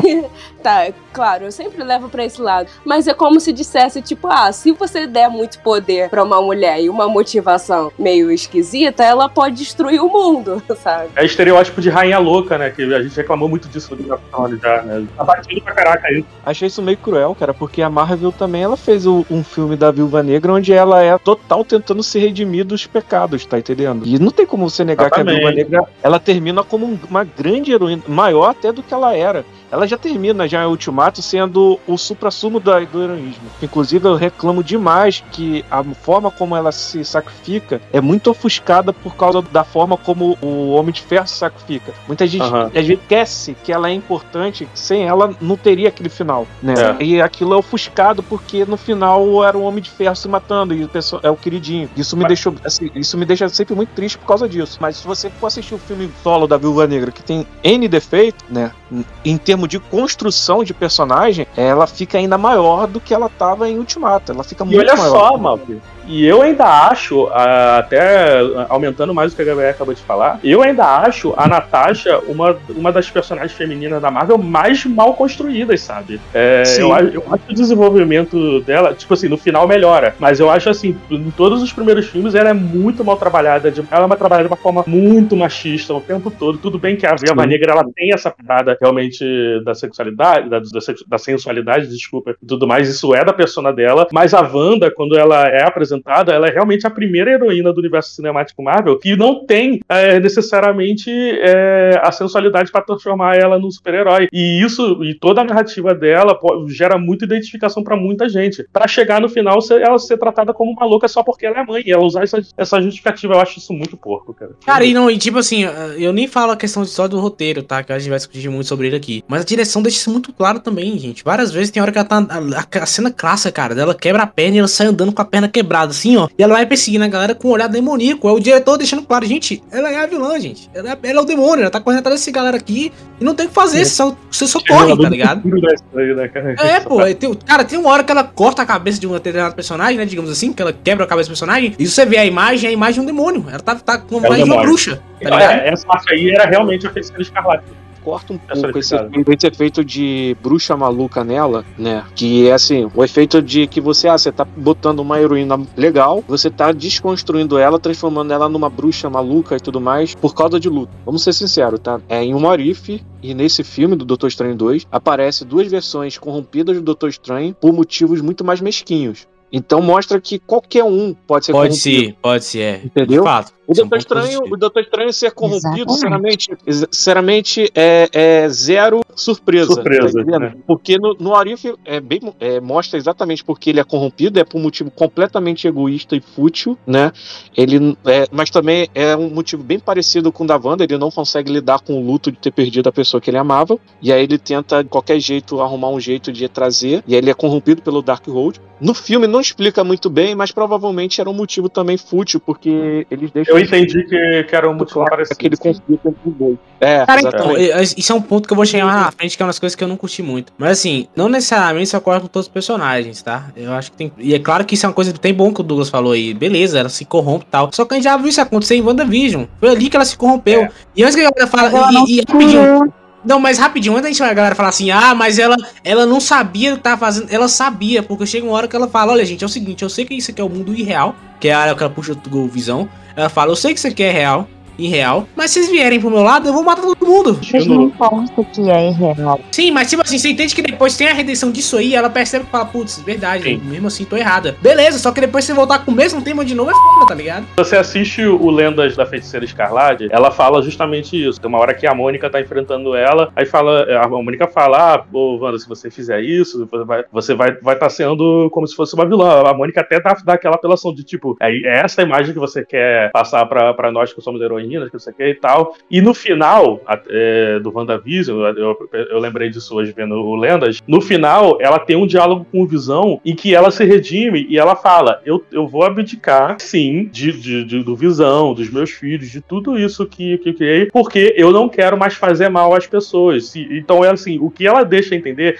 é que se ela é, precisar fazer mal a alguém de novo pra ter isso que ela quer, que é uma família, ela não vai mais fazer. Na cena pós-crédito de WandaVision, da série, ela tá, eu acredito que ela tá lendo aquele Darkhold ali, né? Uma forma ignorante, porque não sabe que aquele livro corrompe, né? Mas ao mesmo tempo ela teve aquela conversa com a Agatha que dizia pra ela que ela precisava conhecer melhor os poderes dela. E aí ela tava ali tentando, era realmente conhecer melhor os poderes dela. Sim. Até A Agatha fala pra ela que a feiticeira escarlate é prevista no Darkhold. Ela fala isso no WandaVision já, tá? Sim, sim, mas ela não sabe ainda que a- a- o perigo que o Darkhold tem como um livro que corrompe, diferente do, do Doutor Estranho, que é o Mago Supremo e sabia disso. Não, Entende? o Doutor Estranho comete o mesmo erro. Não sei se você lembra. Ele leu o livro do Dormammu e o Wong que chega pra ele e avisa pra ele não continuar. Então, assim, Exato. ele teve alguém que avisasse. isso- Realmente, a Wanda não teve alguém que avisasse. Exatamente. E aí, essa, e aí, cara, eu posso dar N justificativas, tá entendendo? Ela ainda tava de luta, ela tava tentando, de repente, é, suprir os estudos para esquecer o que aconteceu e tudo mais. Só que a última cena ali, o último frame que aparece, depois que ela tá estudando, é justamente o Darkhold mostrando, né? O Darkhold corrompendo ela, colocando as vozes do filho filho dela chamando ela. E Exato. ali, eu acho que é ali que é o início da corrupção contra ela. Sim, Tá sim. Que vai transformar ela numa vilã. Ah, mas Não. a justificativa dela como vilã é a mesma do- da série. É, tá entendeu? Só que agora ela tá completamente alucinada. Tá Mas, ô, Ma- completamente- mas Malk, Malk, tem uma questão aí que, tipo assim, se o livro tá influenciando ela, eles, eles poderiam ter colocado, por exemplo, essas, essas vozes é, pers- perseguindo ela, por exemplo. Você entenderia que era o livro, sabe? Não rolou nenhum, nenhum detalhe assim. Essa parte que falta, tá entendendo? Eu acho que ficou faltando, de fato, um personagem por trás de tudo. Eu acho que, ao mesmo tempo, é clichê, ao mesmo tempo, talvez a gente estaria reclamando de ter um personagem ali manipulando tudo e tudo mais, mas, né, é, isso poderia, inclusive, diminuir ela, né, mas, né, ao mesmo tempo, ele deixa de ser redundante pela questão dela já ter passado na série os mesmos motivos. E fica aquela grande questão. Cadê o Mephisto? Cadê o Mephisto? Ha ha ha! Não, mas ah, o ponto não é esse, gente. A gente entende. tá? Olha, olha, o que a gente tá dizendo, né? Eu acho que, que o Jonathan e a Gabriele concordam comigo nisso. A, a gente entende, sim, os motivos que levaram ela a ser dominada, a, a, a ela ser antagonista, ela virar esse demônio todo, a feiticeira escarlate, blá blá blá. A gente entende o motivo narrativo que levou pra isso. Não é isso que a gente tá reclamando. Não, não foi um furo isso que aconteceu. O problema é eles fazerem isso com uma personagem querida, uma personagem que era uma das poucas representatividades, sabe? É isso, é disso que a gente tá falando. É ousado? É, mas vamos lá, né, cara? Precisava? Eu não sei se precisava, sabe? Eu queria só fazer um parênteses, que pra mim, na verdade, o vilão desse filme é o Doutor Estranho. E não a Wanda. Ih, Aí vocês vão sei. ficar bem. Vou enfurecer nerds. É sobre isso. Não, não, eu concordo com você, cara. O Doutor Estranho é o vilão vamos. desde, desde Guerra Infinita, ele é o vilão, cara. Desde o Guerra Infinita ele é o vilão. Tá bom, vai vai lá, Isadora. Por quê? É isso, Douglas. Você entendeu o, o meu raciocínio. Por que, que ele é o vilão? Ele, ele em Guerra Infinita, ele vê infinitas possibilidades de todas Aham. as coisas. E entre todas as possibilidades que ele viu, beleza, era aquela melhor opção, tal, tal, tal. Só que, cara, ele toma altas decisões erradas. A gente vê ele errando o feitiço no Homem-Aranha porque ficou nervoso porque o Peter Parker aí- encheu no saco dele. Ah. Pra mim, isso aqui não faz nenhum sentido. Ele, ele viu as possibilidades, ele não conseguiria errar. Aí, beleza. Aí agora a gente vê de novo ele indo até a Wanda pra falar onde tava a América Chaves. Mano, ele não é o cara que viu todas as possibilidades. Por que ele entregou pro cachorro osso, sabe? Aí depois ele. Enfim, ele faz tudo errado na minha cabeça. Pra mim, ele é o vilão porque ele é. É egoísta. Ele é um personagem egoísta. E pra mim ele é muito mais egoísta do que a Wanda, por exemplo. E ainda dou uma endossada pro que Isadora falou, tá? Na cena dos, dos Illuminati, né? Quando eles falam lá que é a. Esquadrão a- o- Suicida, por favor. É, Esquadrão Suicida versão Marvel. né, Quando. Cara, essa cena, essa cena, antes, antes de vocês irem, essa cena é horrível, cara. Puta que pariu. que é, Cara, assim, é- ela, é, ela, ela, é, ela, é, ela é triste demais, mas. E, e, e, mal, que você vê claramente que eles gravaram separados os personagens, tá ligado? Tipo, eles não estão no mesmo lugar. É muito, é muito também, já. descarado isso, cara. Deus me livre. Nessa cena, nessa cena dos Illuminati, né, eles deixam claro lá falando que o Strange é a maior ameaça pro multiverso. Mas uma das coisas que eles, que eles deixam de forma assim meio que implícita, e é claro, eles falaram aquilo ali sem saber, mas o, eu sinto que o Strange, até pela interpretação do, do Benedict, eu sinto que ele sentiu o golpe ali numa mensagenzinha pra ele, né? Que ele fala assim: ah, é, o Strange o Strange se, não se sacrificou e tal, a gente que matou ele e tal. E é, Ah. ele sente um golpe porque quando o Barão fala lá no início que o Strange que se sacrificou, ele percebe, caralho, eu fiz o Tony Stark se sacrificar à toa, sabe? É, porque ele realmente, ele poderia ter eles ter feito o auto sacrifício, né? O manualzinho do herói que tá em todas as HQs diz que para você o, o maior símbolo de heroísmo é quando você faz o auto sacrifício para um bem maior, que é o que a Viúva Negra fez, que é o que o Tony fez e o qual ele covardemente não teve a mínima coragem nem de pensar nessa hipótese, tá entendendo? Ele viu outras milhões de hipóteses cujo ele sairia vivo e como herói, não o como se sacrificando. E ressalto que no final desse filme que vemos Doutor Estranho, quem se sacrifica em bem aos outros? A Wanda. É isso. E uma observação fora esse tópico. Eu acho que é uma das poucas vezes tem um podcast Terra Nérdica que eu e Malk concordamos. E estou muito feliz de estar concordando com ele hoje. Caraca, é verdade, é verdade. É, é. É, Eu não acho, cara. Eu acho que a jornada do, do estranho nesse filme é é- não é nem de, de entender que, que ele foi um vilão e tal. É mais ele entender que as coisas acabam. Tanto ele quanto a Wanda. Tem hora que você tem que. A, a grande mensagem desse filme é tipo, cara, tem hora que as coisas passam e você tem que superar isso. Ele tá aquilo preso naquele relacionamento que a mina claramente jogou na cara dele e falou: Cara, não, não dá pra gente ficar junto, porque É. você só pensa em você. E jogou na cara dele isso aí. E aí, na Wanda, ele toda hora depois tá falando: Wanda, seus filhos não existem, não tem como você. Pelo menos nessa realidade, não tem como você buscar aí. E outra realidade, e a outra Wanda tá cuidando. Você vai fazer o que sobre isso? Tem que superar, entendeu? É, cara, não, cara, pô, ela tava querendo roubar os filhos de, de outra é. banda, pelo amor de E aí, tipo assim, eu acho que a mensagem desse filme não é questão de você, você entender que você é um vilão da história e tudo mais. Aham. Tanto que ele mesmo fala, ele, ele fala isso, ele fala, cara, eu menti, eu não sou diferente de todo mundo, eu sou a mesma coisa, eu sou igual todo mundo, todos eles ali, eu sou- não sou um herói. Uma hora eles falam, que tem uma hora que a, a, América Chaves fala, ah, ele é diferente e tal. Lá na frente, quando ele pega o Dark Hold, ele fala, olha, desculpa, eu menti, mas eu sou igual a eles. Mas eu tenho que fazer isso, porque senão o multiverso vai acabar. Ele fala isso. Então acho que a mensagem do filme é mais sobre você tem que superar, cara. Você tem que aprender que as coisas têm que ir, sabe? Você pega um filme solo, vamos lá, você pega um filme solo do Homem-Aranha, cara. Caralho, o Homem-Aranha ele fez um alto sacrifício, fez todo mundo esquecer quem ele existia pra poder manter os, o- as pessoas que ele amava vivo. Tá entendendo? Ele se tornou um anônimo. Ele perdeu tudo, ele perdeu tudo, tudo que ele construiu. O Homem-Aranha, inclusive, ele era. Ele, a gente sempre reclamava que ele tava super é, bufado por questões do Stark e o Caramba 4. E ele termina Aham. o filme como ele deveria começar, tá entendendo? Do zero, né? E, e isso é sacrifício. A- o, o ato mais heróico do, do Strange no filme inteiro foi, tipo, deixar a, a, a América Chaves ser heroína. Mas, tipo, Ah, mas, esse, mas, mas esse filme não é sobre sacrifício, cara. Esse filme é, é- é sobre superação, Mas é você se superar, tá esse, que é esse que é o ponto. O Doutor Strange, ele nunca tem nada sobre sacrifício. Ele nunca É, mas aí é que tá, assim, Nada. tem heróis que tem heróis. O Homem-Aranha é difícil, o Doutor Estranho não. É, exatamente. O, o estranho não é o mesmo tipo de herói do Homem-Aranha. É, não é, cara. é um herói, cara. É verdade. Ele não é nem um herói. Não pode ser nem considerado um herói. Ele é só um é cara normal, acontece, ué. Acontece, anti-herói, acontece. Temos aí o Deadpool aí, cara. É normal, essas narrativas estão aí, tá ligado? Acontece mesmo. Eu queria só deixar um comentário. Pra você que está ouvindo a gente, comenta aqui no Spotify ou nas redes Ah, sociais boa. quem é o vilão desse filme. Quem que vocês é acham? Essa vai ser a pergunta. Então, é, essa é a pergunta do podcast de hoje. Quem vocês acham que é o vilão desse filme? Ou se tem vilão nenhum, porque é isso, a gente quer saber a opinião de vocês também. E eu queria saber se mais alguém tá feliz concordar com o Malk pela primeira vez, que nem eu. Wanda, o que você sabe sobre o multiverso? As coisas saíram do controle. A narrativa sobre fi- do filme, como o Jonathan também contou, é sobre superação sim, e isso vale pra América Chaves, porque a trama dela é, é porque ela se, se sentir culpada pela perda da- das mães, né, por causa do poder dela. A trama de todos eles é isso, é de se sentir culpado e ter dificuldade pra superar isso. A mesma, o luto da Wanda é, é se sentindo culpada também, o luto do estranho também é, é se sentindo culpado, enfim, todos os três personagens têm essa mesma narrativa.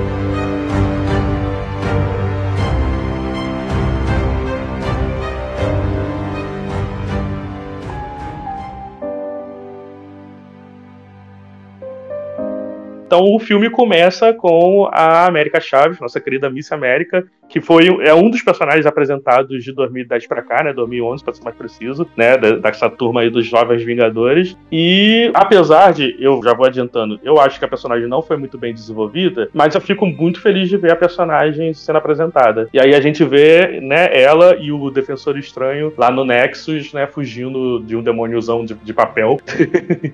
E o filme do Doutor Estranho começando. E eu queria pontuar uma coisa também na hora que o Jonathan tava falando, que, sobre a parada da, da Christine, é que isso daí do casamento, esse começo todo do casamento, que eu acho muito maneiro, inclusive, é, eu acho o, o único momento do filme que parece que é a sequência do primeiro filme. Que se uma É. pessoa assistiu o filme do Doutor Estranho, o primeiro, e assistiu o segundo como sequência, é só esse começo que é a sequência do filme. O resto é uma loucura. O resto, o resto não tem conexão nenhuma com nada. Cara, eu gostei, eu gostei da América Chaves. Eu não sei as meninas aqui, eu até tô curioso a opinião delas. Eu achei, eu achei assim, claro que a personagem poderia ser melhor, poderia. Mas eu acho que a menina com muita carisma. E eu acho que isso é uma coisa que tá faltando ultimamente. Ah, é personagem carismático, sabe? E ela tem muita carisma, cara. Eu, eu, eu- eu consegui entender o lado dela, fiquei, fiquei triste, assim, também, de certa forma, né? Pelo que aconteceu e tal. Mas, assim, eu, eu curti. Claro que poderia ter sido melhor, né? E eu concordo também com você, Matheus. Realmente, cara, o começo do filme é isso aí. Eu falei, olha que legal, voltaram pro primeiro filme. Aí agora a gente tem que É. esquecer que é muito da loucura. Cara, eu, assim, eu gostei dela no caso de conhecer, porque eu, eu realmente não conhecia, né? Assim, então achei legal, achei muito interessante. eu Gostei da atriz e tal, gostei da dela como um todo, só que eu achei ela muito fraca em, em ser desenvolvida ali. Eu achei a personalidade dela muito rasa, sinceramente. Por exemplo, quem é a América Chaves? Assim, ok, nós sabemos, ela tem esse poder, ela é, perdeu as mães, ela não consegue controlar, mas sei lá, tipo, o que que ela gosta, sabe? O que que ela ouve, o que que ela faz? Eu, não consegui me identificar não consegui pegar nada assim dela, sabe? Tipo, eu achei muito rasa. Isso é chato, porque eu acho que eu poderia é, me identificar mais com ela, gostar mais da personagem, querer muito mais ver ela se ela fosse melhor construída nesse filme. Eu vou aproveitar o gancho da Ellie, então, pra falar, porque eu também concordo com ela nessa questão da América Chaves ser mal introduzida, mas eu tenho uma, sensação que a Marvel filmes, né? Quando tenta introduzir algum personagem dentro de um filme de outro personagem, eles tendem a fazer uma introdução muito rasa, seja série ou filme, tá? A gente, por exemplo, a Mônica Rambeau, tipo, é uma introdução rasa e depois um pouco mais aprofundada, mas de início é. E eu vi a mesma coisa para América Chaves. O que me preocupa é a questão que, o, que ela é muito forte e eles deixam assim, tipo, ah, ela é muito forte, mas ela é uma criança. E aí, com o tempo, ela vai se desenvolver. Meio que, beleza, então você espera daqui a 10 anos que vai ter uma parte. Tipo um ultimato da nova era dos heróis, e aí você vai achar ela muito brava. É meio que isso que eu senti quando terminou É, o filme até termina com ela treinando e tudo mais pra dar essa sensação mesmo, né? Que ela tá treinando pra Uhum. melhorar. Mas assim, primeiro que a atriz ela é muito carismática. Eu achei, gostei muito por causa disso, né? Já começa por aí. Mas eu achei, de fato, que não é tudo tão raso assim. É que a história não pode realmente ficar focando muito nessas coisas nela. Mas, por exemplo, você sabe que ela é uma personagem que gosta de pizza. Que ela viajava por todas as dimensões e ela tentava comer pizza. Tá entendendo? Variados tipos de pizza, né? Você percebe que ela é uma, uma criança ainda, que ela se assusta até certamente fácil, embora eu achei que a ideia dela se assustar e ativar o poder um pouco forçado no roteiro, né? Só pra poder desenvolver. Mas você percebe que ela ainda é uma criança, que ela tá no meio daquela confusão à toa. Ela, ela chega a explicar um pouquinho dela que ela é única no universo, que ela não sonha. Então tem uma. tem Ela, é, algumas ela é coisas- um Nexus. é, exato, tem essa explicação rasa sobre isso, mas tem. Ela faz uma apresentaçãozinha até que boa, né? Acredito que poderia ser melhor, principalmente por ser uma personagem nova, né? E, e de fato, por exemplo, a própria Wanda, quando ela aparece no primeiro filme dos no segundo filme dos Vingadores, né, ela também não tem uma apresentação muito boa. O Pietro, então, é pior ainda, porque ele aparece e morre no mesmo filme. Né? Mas você ainda tem uma. Quando eles aparecem, você tem uma ligação de irmãos deles e tudo mais. Eu acho que essas apresentações elas, é, elas tendem a ser rasas mesmo para poder se desenvolver num filme mais para frente. Mas ao mesmo tempo, eu acho que para esse filme, ela serviu para cumprir o papel, até porque não tem como falar que a América Chaves não é uma das personagens principais do filme. né? O filme rola em cima Pô, desses exatamente isso. né? Ela é muito importante pro filme. Ela é muito importante. Agora, eu acho que a, a- o maior vacilo é ela ter sido nerfada em termos de poderes. Mas se ela tivesse os poderes ali, mesmo que básico, aí ela poderia, deveria, na verdade, ter um confronto dela direto com a Wanda. Porque ela tem poder pra encarar a Wanda. Aí eu vou falar o que eu tô segurando pra reclamar sobre ela também. Porque concordo com tudo que vocês falaram, realmente. Digo mais, essa justificativa que deram pra impossibilitar ela de usar os poderes dela, que inclusive a gente não sabe nem de onde veio esse poder dela, se ela é uma mutante, se o poder é espacial, se foi um demônio, e se ela é uma é um nexus realmente, né? Tipo, se foi uma falha multiversal que criou ela pra possibilitar é, esses caminhos. Mas quando ela justifica de que ela não sabe usar os poderes dela e que ela só usa em situações de medo, e aí chega no final o Doutor Estranho e fala: Não, você sempre soube usar assim, e ela. É mesmo, eu sempre usar. E eu fico, é claro que você soube, sempre soube usar, só porque você tá usando há 15 anos. Pô, você tá, acabou de falar que você viajou em 80 universos procurando as, as suas mães, pô. Claro que você sabe usar! Meu Deus do céu! Caraca, mano, que, que, que- é muito, é tudo muito forçado pra ter essa narrativa desse filme, cara, de- de- sobre ela. E ela, e ela até deixa, trazendo o gancho pro que a Gabriela ia falar, É, ela é o ponto central do filme. Não, não, é, é porque assim, esse poder do, do, do portal é o poder mais complexo dela, mais difícil, tá entendendo? É o único poder dela, como assim? No filme, Ela no filme, voa. no filme é. Ah, sim, sim, sim. É, isso Então, é mas, ela, filme, mas né? ela tem super voo, ela tem super força, que são de- teoricamente poderes instintivos, tá entendendo? São poderes instintivos, que em nenhum momento ela despertou isso. Ela Isso usou a super força assim, mas. a- É, a e explicativa- É, e foi uma explicativa boa, né, porque ela, ela usa o poder de abrir portais pra aplicar a força no golpe dela. Isso, é- isso ficou bem maneiro. Tanto que ela quebra aquele vidro inquebrável usando isso. Verdade. Vidro inquebrável. O vento O quebrado. vidro inquebrável. Tá certo. O vidro inque- é igual do Dragon Ball Z, que olha só, tem É. essa espada inquebrável aqui. Aí vamos jogar uma quebra. pedra inquebrável então. Aí quebra a espada. Exato. Caralho, cara, vai tomar no cu. Ah, cara, eu, eu gostei da personagem, mas é como eu, eu concordo com o que o Matheus falou. Cara, esse final é muito zoado, cara. É muito zoado, cara. É muito aleatório. Tipo assim, não, eu tava aí desde o começo. Você sempre soube usar. O terceiro ato não parece que é muito corrido. Tipo assim, ah, Parece. tá faltando pouco tempo pra lançar o filme e termina de escrever isso logo. Pois é, cara, parece demais, cara. E. Mas eu eu ia, comentar, eu ia comentar isso. Não tem um pouco do dedo do Sanheim também, esse finalzinho meio, meio clichê, meio bobo? Porque, cara, nos Homem-Aranhas também ele tinha um, um- um- uma, é, uma- uns encerramentos meio toscos também desse ponto. Mais Ah, ou menos, mais ou menos assim. Porque não tinha a Mary Jane chegando pro Peter Parker no Homem-Aranha 2 falando, você sempre soube usar teia. Usa teia aí, cara. E é verdade, eu sei usar teia. Não rolou isso, cara, entendeu? Então, Não, tipo a assim. narrativa é muito melhor. É. É, entendeu? Eu, eu, eu acho que, tipo assim, ok, gente, eu entendo que o discurso é importante, né? O discurso é motivacional, é legal e tal. Mas, cara, ficou esquisito, cara. Ficou estranho, entendeu? Então, assim, cara, poderia ter feito de outra forma, poderia ter feito ela, ela aprendendo na marra a usar os poderes, saca? Ela cair na porrada porque ela quer. Ela fala, ah, tô nem aí, eu vou ter que usar mesmo. E aí, no meio da porrada, ela, opa, peraí, então deu certo aqui. Continua batendo nela. Sempre de discurso. é Não, isso sabe o que tinha que acontecer, John? Desculpa te interromper. É o doutor estranho chegar pra ela e fala: A senhorita América, essa é uma boa hora pra você ficar com medo. Aí ela vira pra ele e fala: Esse é meu segredo, doutor. Estou sempre com medo. Aí ela vai lá e, e começa a os poderes. Era isso? Aí, aí seria um pouco melhor. Não, mas eu, eu vou retomar isso porque eu, eu tenho uma raivinha do, do Homem-Aranha 3, do Sanheim, justamente por causa que a questão do planador lá, né, que faz o, o Doente Macabro aparecer no final. Né, que o mordomo do nada aparece e finalmente ele fala do nada, um negócio que já aconteceu no primeiro filme, e ele fala pro Ah, Harry entendi sobre o planador. Saquei, tipo, saquei. é uma coisa que é tirada do nada só pro personagem ter uma rendição. E pra mim ficou parecido. Sim, Essa sim. cena Aham. é parecida. É, sim. Sabe, sim. muito feita corrida, muito feita aleatória, tá? Tirado do Então, nada. Cara, tem uma cena desse filme que eu acho, eu acho assim, de- deplorável, cara. É- Pra mim é facilmente uma das piores cenas do filme, tá? Desculpa quem gosta. Mas é aquela cena que o Steven tá com as almas lá ao redor dele. E aí tá aquela namorada dele, eu esqueci o nome dela, me perdoe, gente, que eu esqueci o nome dela, é. É Regina Jorge. Amanhã ela usa rosa, né? A Christine. Aí a Christine tá lá tentando tirar as almas e tal. Aí ela, coincidentemente, ela. "Ah, olha só, temos aqui um negócio que afasta demônios. Ah, Vai tomar no cu, cara. Vai tomar no cu. É um roteiro muito previsível, cara. É muito ruim, velho. Tá ligado? Tipo, caraca, não tinha ideia melhor não, cara. Sei lá. Podia, sei lá, criar uma magia falar, ó, Cristino, essa magia aqui, ó, pra afastar os demônios e tal. Se eles vierem. Sei lá, cara. Em vez de falar, olha só, achei o meu, meu a arma aqui, o X-Máquina aqui. Caralho, é muito ruim, velho. Isso é muito ruim.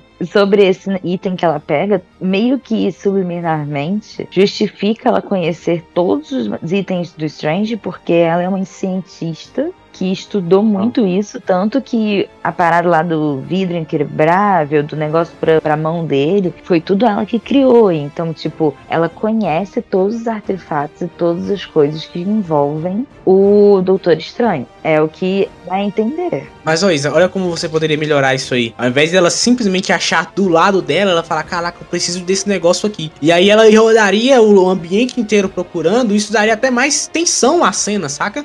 Em vez de você ter que ficar, olha só, tá aqui do meu lado. Na verdade, seria mais engraçado, mais valoroso pro personagem se ela falasse, ah, eu preciso do item tal. E ela olhasse pro lado do item tal que tivesse do lado dela. Tipo, seria engraçado, mas seria valoroso que saiu da cabeça dela. Tipo, ah, se eu tivesse peraí. esse item, eu conseguia resolver o problema. É. Não, mas esse item aí, ele é um MacGuffin que foi introduzido no primeiro filme, cara. Porque tem uma hora que o, o Dr. Estranho tá enfrentando o Caecilius no primeiro filme, e ele pega e- e- esse, esse cálice. E o, o Caecilius, ele até dá uma tremida na base, para assim, olha pra ele, cara, você faz ideia do que você tá segurando? Aí ele, não, aí tipo, ele solta e pega outra coisa. É o mesmo item. E no final, e finalmente a gente nesse filme viu pra que que ele serve. Legal, Matheus. Eu, De fato, eu concordo totalmente contigo. Só que, cara, é pra... Não dá pra você prestar toda a atenção nesses detalhes em 20 filmes da Marvel, saca? Não tem como você se meter essa no meio do filme e falar, então, gente, vocês tem que prestar no, no minuto 35. Mas essa foi uma das poucas coisas que foi sequência do, do, do, do É. Doutor Estranho. É, então, tipo assim, cara, eu- e, e isso é só uma das partes do roteiro. Eu vou repetir aqui uma das piores cenas pra mim de todas, cara. O, o Reed Richards tá virando desfiando, e aí tá a Capitã Carter, e aí a outra olhando pra ele, tipo, olha, meu Deus, meu amigo está morrendo. E eu posso mover na velocidade da luz e não fazer porra nenhuma. Eu vou ficar olhando o cara morrer. Tipo, caralho, é Não, não, mas óbvio. isso aí, isso, aí, isso aí é porque elas assistiam Dragon Ball e elas sabem que você só pode lutar com vilão no X1. É verdade. Não tem, não tem essa de lutar. Caraca, cara, tem cinco caras enfrentando a mulher e, e- e ninguém, ninguém atua em equipe, meu Deus. Isso é X1. Ele- É tudo. É, exatamente. Você vê que claramente eles jogavam muito Pokémon, eles jogavam, jogavam um jogo de, de RPGzinho que era batalha. É de- RPG japonês, pô. É batalha de É.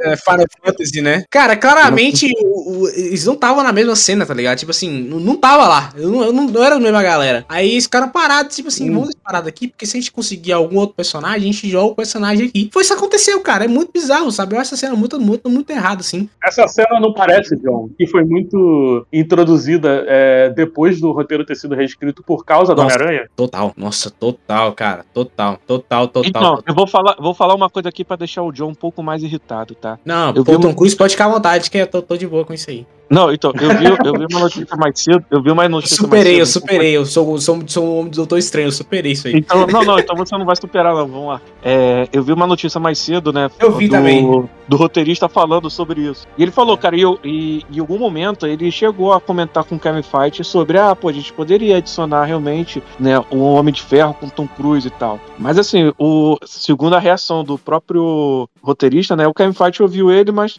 aparentemente cagou pra ele, tipo, ah, né? E aí ele acredita que nem teve contato, tá entendendo, com o Tom Cruise e tal. Aí, e aí Não, é ele dá como, é, aí ele dá como justificativa, né? Provavelmente problema de agenda e tal. Só, só pra explicar por que, que esse boato surgiu do nada. Primeiro que o Tom Cruise ele, já foi pensado lá em 2008 a, a ser Homem de Ferro. Ele era um dos nomes a ser o Homem de Ferro. Então essa piada, esse meme ficou aí durante muito tempo. Só que aí eu queria jogar pra, pra todo mundo aqui na mesa. Tipo assim, que eu vejo muita gente que fala assim, ah, você criticou o filme porque você tinha certas expectativas e tal. O Tom Cruise, eu confesso que teve uma hora que eu, que eu fiquei fazendo muito meme. Muito meme, muito meme de zoando isso aí. Matheus mesmo viu. Eu enchi o saco de todo mundo com essa porra.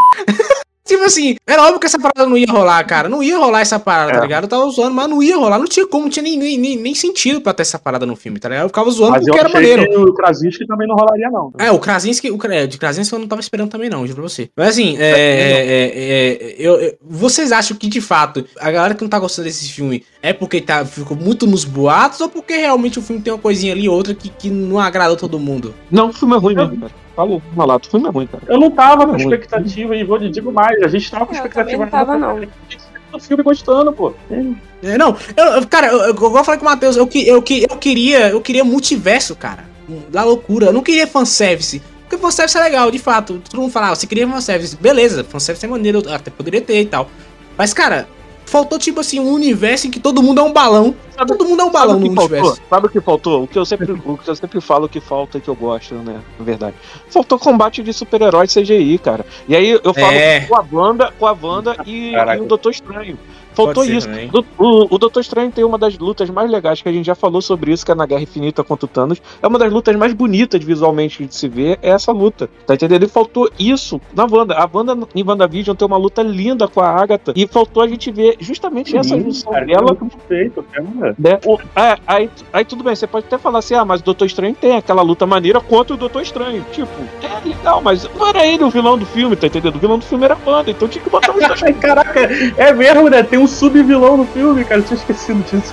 Cara, essa cena Tá inteira, se você corta essa cena do filme, ela continua igual. Vocês estão ligados nisso, né? Tipo assim, se ele encontrasse, chegasse lá e encontrasse o livro no chão, é a mesma coisa. Não mudou porra nenhuma. Vocês estão É. ligados nisso, né? Tipo assim, não mudou nada, nada, nada, nada. E, e, e hora ele fala bem assim. Não, é, é bonito, né? É bonito. Tem hora que ele fala bem assim, e aí, o que que aconteceu aqui, né? Porque o filme também fala muito sobre como o estranho ele faz merda né, relacionada à Christine, como ele não consegue superar o fato de ela estar Aham. sozinha e tal. E aí, o episódio do What If também É igual a sobre isso, né? Não, no filme real. É, o, É, o What é. Também tem um episódio sobre isso. Aí quando ele falou assim, aconteceu o que aqui? Eu falei, putz, ele vai falar, né? Olha, eu, por causa da Cristina, tem que fazer isso aqui e rolou essa merda toda aqui. E correlacionado total com o filme, tá tudo ligado, tá ligado? Eu falei, putz, perfeito, né? Tá, tá encaixado tudo. Aí o cara olha e fala, ah, então, eu merda aí. Você vai me dar a Cristina ou não? Se eu, porque eu sou um, um psicopata abusador de merda, eu quero essa mulher pra mim. Aí o Estranho olha e fala, cara, esse cara é maluco. exatamente. Não, é tipo, Exatamente. caralho. É, Até estranho. porque, até porque o Doutor Estranho do, do Arif, ele tá preso no mundo lá do espelho, lá com o, o,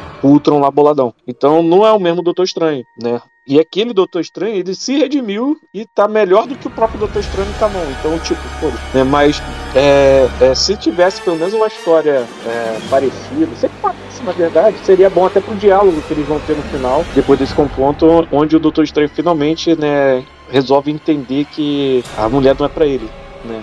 E vida que segue. total. Será? Vida que segue. Será? Eu tenho É. uma teoria sobre o final, mas eu vou falar isso quando a gente falar da pós-crédito. Então, mas, Não, mas, mas assim, é, a cena, inclusive, muita, muita gente vi criticando essa cena, eu acho essa cena tão legal, tão criativa, o Sam Raimi. Acho que todo mundo concorda que a direção do Sam Raimi é o ponto alto desse filme inteiro, né?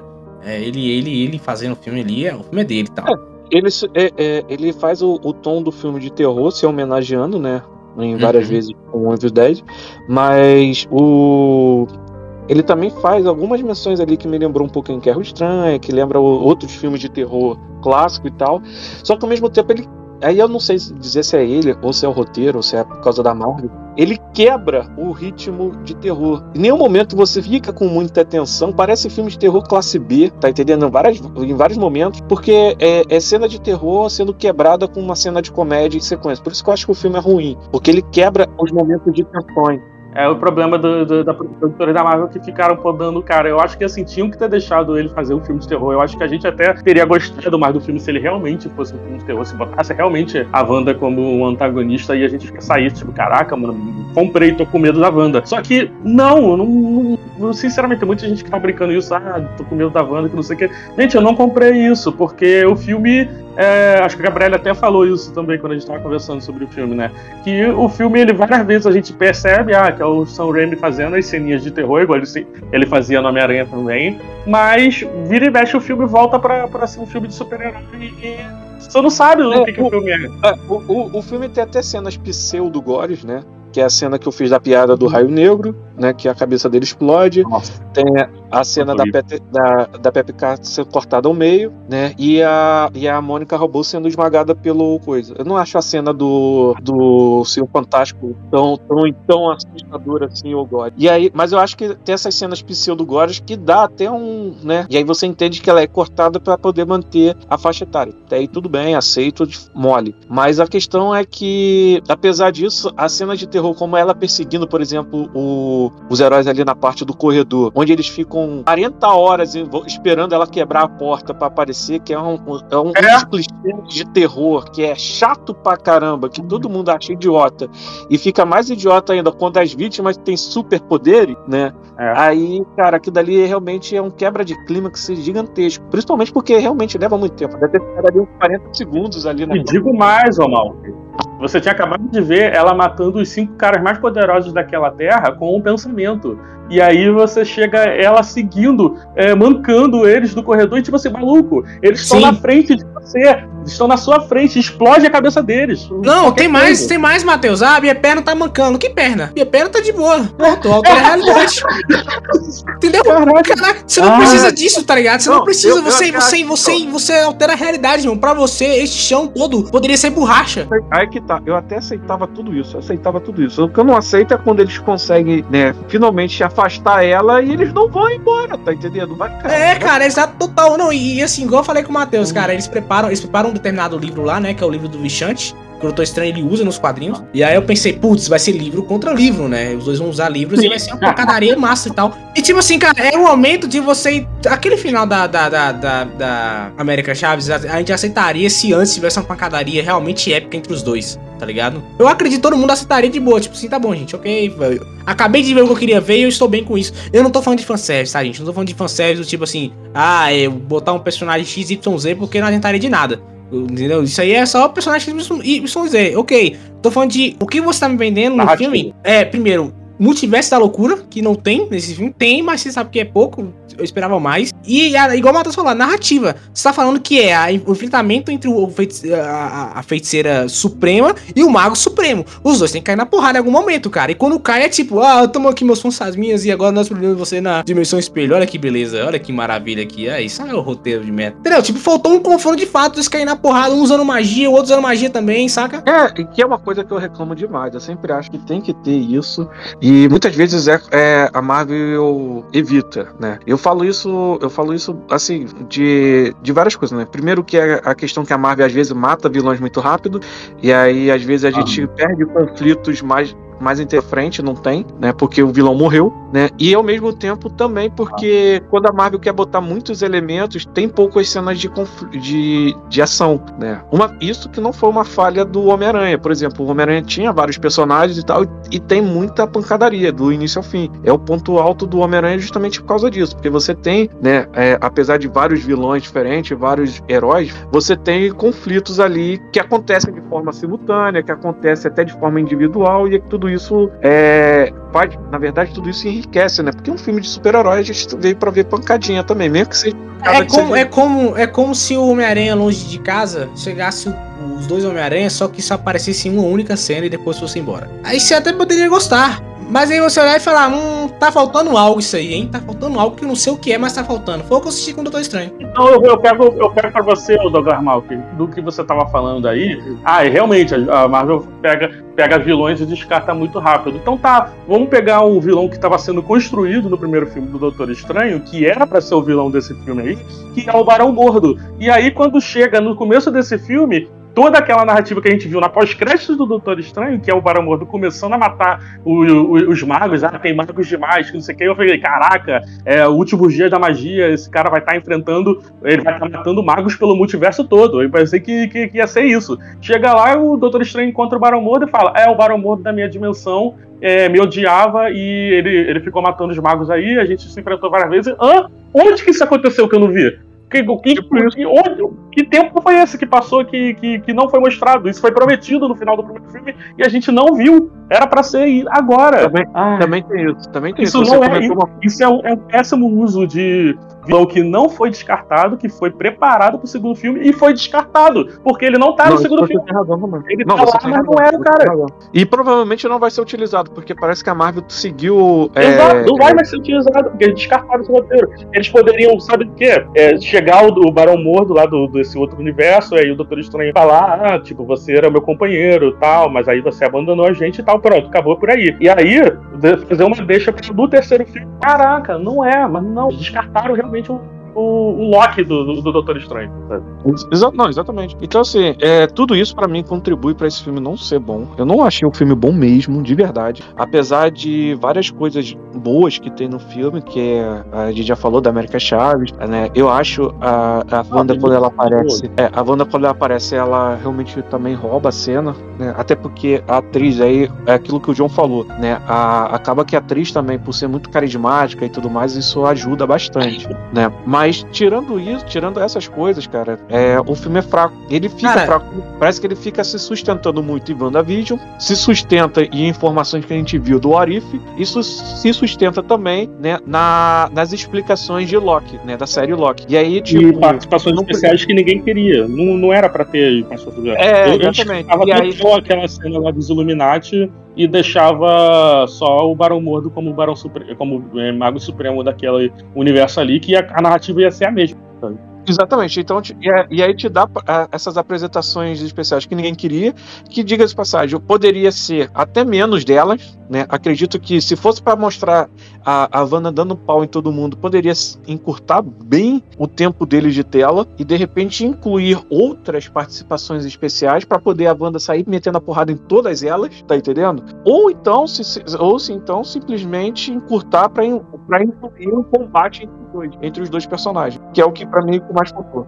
Não, cara, mas o que eu falei, o que eu falei assim, a questão não é o fanservice ou quantas pessoas apareceram. A questão é o embate, cara. A narrativa tava batendo nessa tecla. O embate é o confronto dos dois. Ele tem que. A, a Wanda tem na, na, na, na loucura dela, né? O, o, o filme fala sobre loucura, por que não? Então é ela chegando lá, tentando convencer os filhos dela e ele tentando comparar esse, essa, essa, esse caminho dela, senão ele vai matar todo mundo. Ele sabe que vai matar todo mundo. Tava tudo ali, cara. Era só entregar esse embate. Porque o embate, quando acontece, é, é xoxo, cara. É- o cara jogou uns demôniozinhos e é isso aí, tá ligado? Tipo, foi toda essa thriller do Michael Jackson, tá ligado? Tipo, ok, cara, maneiro isso aí, mas. Não, e aí, e, não é isso, e, não, e não é só isso, né? Mas é o primeiro round. Vamos ser sinceros, né? Nesse tipo, quando a gente tem filmes que tem confrontos desse, desse ponto, como por exemplo o Guerra Civil, Guerra Civil tem vários conflitos entre o Homem de Ferro e o, e o Capitão América, até chegar naquela luta épica final. Tá entendendo? Então você tem o primeiro round, você vai ter depois o segundo round. Normal. E, os primeiros são sempre xoxos, tá entendendo? É o, o último que tem que ser o mais importante. Você falou um negócio importante, Malco. O Guerra Civil, se acabasse na batalha do aeroporto, muita gente não ia gostar, cara. Ia acabar naquela batalha ali, xoxo, todo mundo ia falar, legal, foi maneiro os caras caindo na porrada, mas eu queria mesmo ver o Capitão América quando tiver cair na porrada. E acontece só no terceiro ato do filme. Ah, cara. Entendeu? Olha só, a, a primeira cena da feiticeira escarlate atacando Camartage, eu, eu achei feia demais. Muito, Eu curti muito. uns detalhes ali, tipo, ela quebrando a barreira com o cara, chegando o cara, ó, fique com medo aí, sai Ok, isso foi legal, maneiro. isso foi inteligente, mas toda aquela parte dela voando e contra-atacando o escudinho de. Nossa, mano, tava. Era um bonecão que parecia que tava sendo puxado por cabo, assim, cara. Tipo, é um, parecia um CG sendo puxado por cabo, tá muito. Sem falar que a Wanda é muito. A Wanda não, a feiticeira escarlate, né? Do jeito que ela mostra no filme, ela é muito mais poderosa do que ficou só tacando rajadinha de, de projeção de energia. Tio, tio, tio, tio, tio. Ela, ela é, naquela névoa, aquela névoa que ela faz é, só pra chegar em Camartage, aquilo ali já era pra ter matado todo mundo, cara. Ela, Não, é porque ela tava sendo. Ela tava sendo razoável. É, boa, razoável.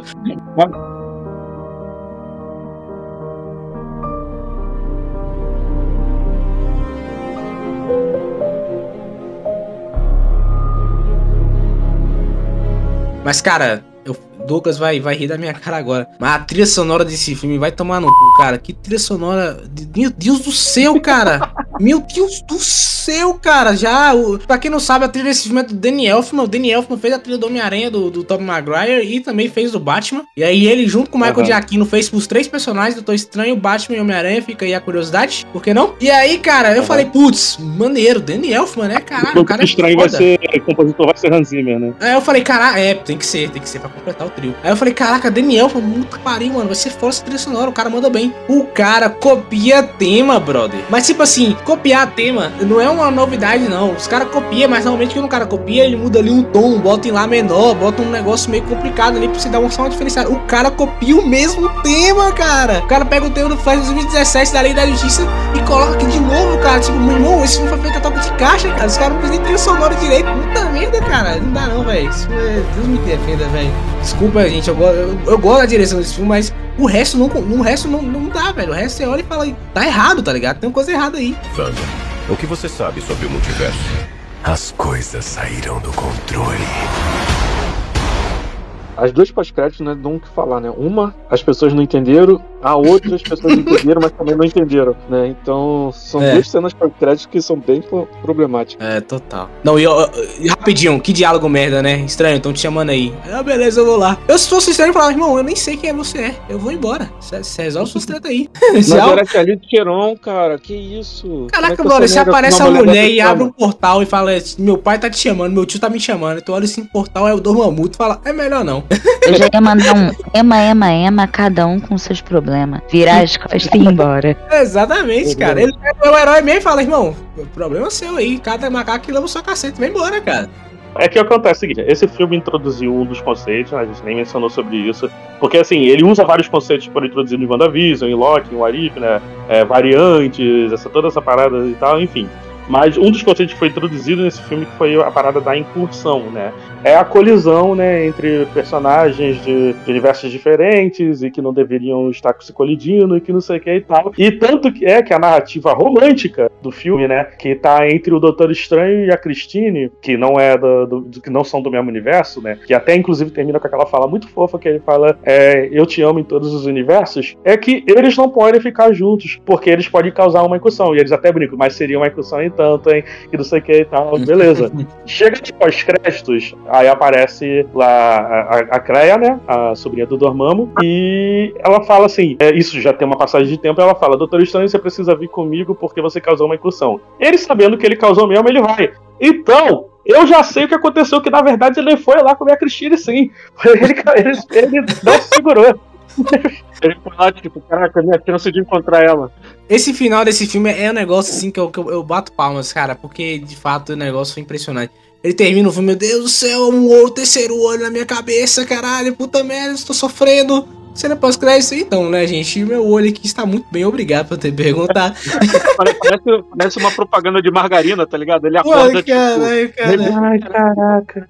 Essa parada da incursão, Matheus, foi importante ter falado, porque porque é uma das grandes teorias da galera que vai rolar essas incursões no Guerras Secretas, né? Que foi o, o grande arco que concluiu essa parada das incursões e tal. Deixa eu até pegar abrir um parênteses, João, que é respondendo uma coisa que a Isadora falou no começo, é que vai ter o, o ultimato dos jovens Vingadores, né? Dos Vingadores que estão sendo apresentados agora. Então, é, o que estão preparando agora é o Guerra Secreta, né?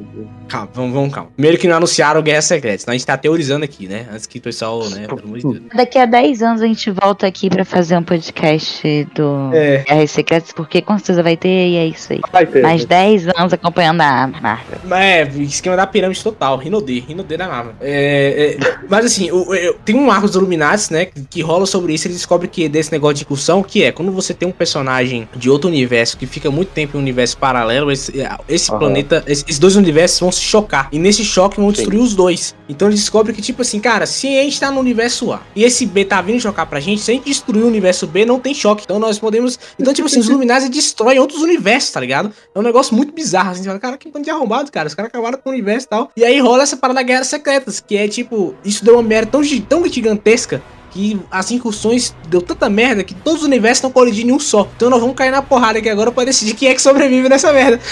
e basicamente é isso. Aquele que permanece, né, o Immortus, que aparece no final do Loki, é, ele descreve que isso aconteceu entre ele e todas as variantes dele. Sim, sim, sim, total. Sim. E- e- É, é, é o Battle Royale. É o Battle Royale do multiverso. É Dragon Ball Super, né? É, eu achei interessante as discussões porque é pra justificar, tipo assim, ah, o personagem morreu, pega um personagem paralelo. Não vai rolar isso. Tá? Isso é bom. Isso é positivo. Mas vamos ver como é que vai ser isso aí, né? Uma coisa que eu até comentei com o Matheus e que eu, eu achei legal do filme, que eu achei um bom serviço do filme, é que pra quem não tinha entendido, e eu digo para as pessoas que assistem os filmes de heróis sem muita preocupação, mas gostam de acompanhar, mas não estão ligados em tudo, né? Mas pra quem não tinha entendido o que é multiverso, né? Tipo, esse Aham. filme explicou, assim, coisinha por coisinha, sabe? E isso eu realmente achei legal, achei um bom serviço do filme. Porque Sim, sim. faz é, é, pessoas é, que não estão acostumadas a ler quadrinhos, não estão acostumadas a ver esse conceito sendo apresentado de uma forma muito legal, assim, muito bonitinha.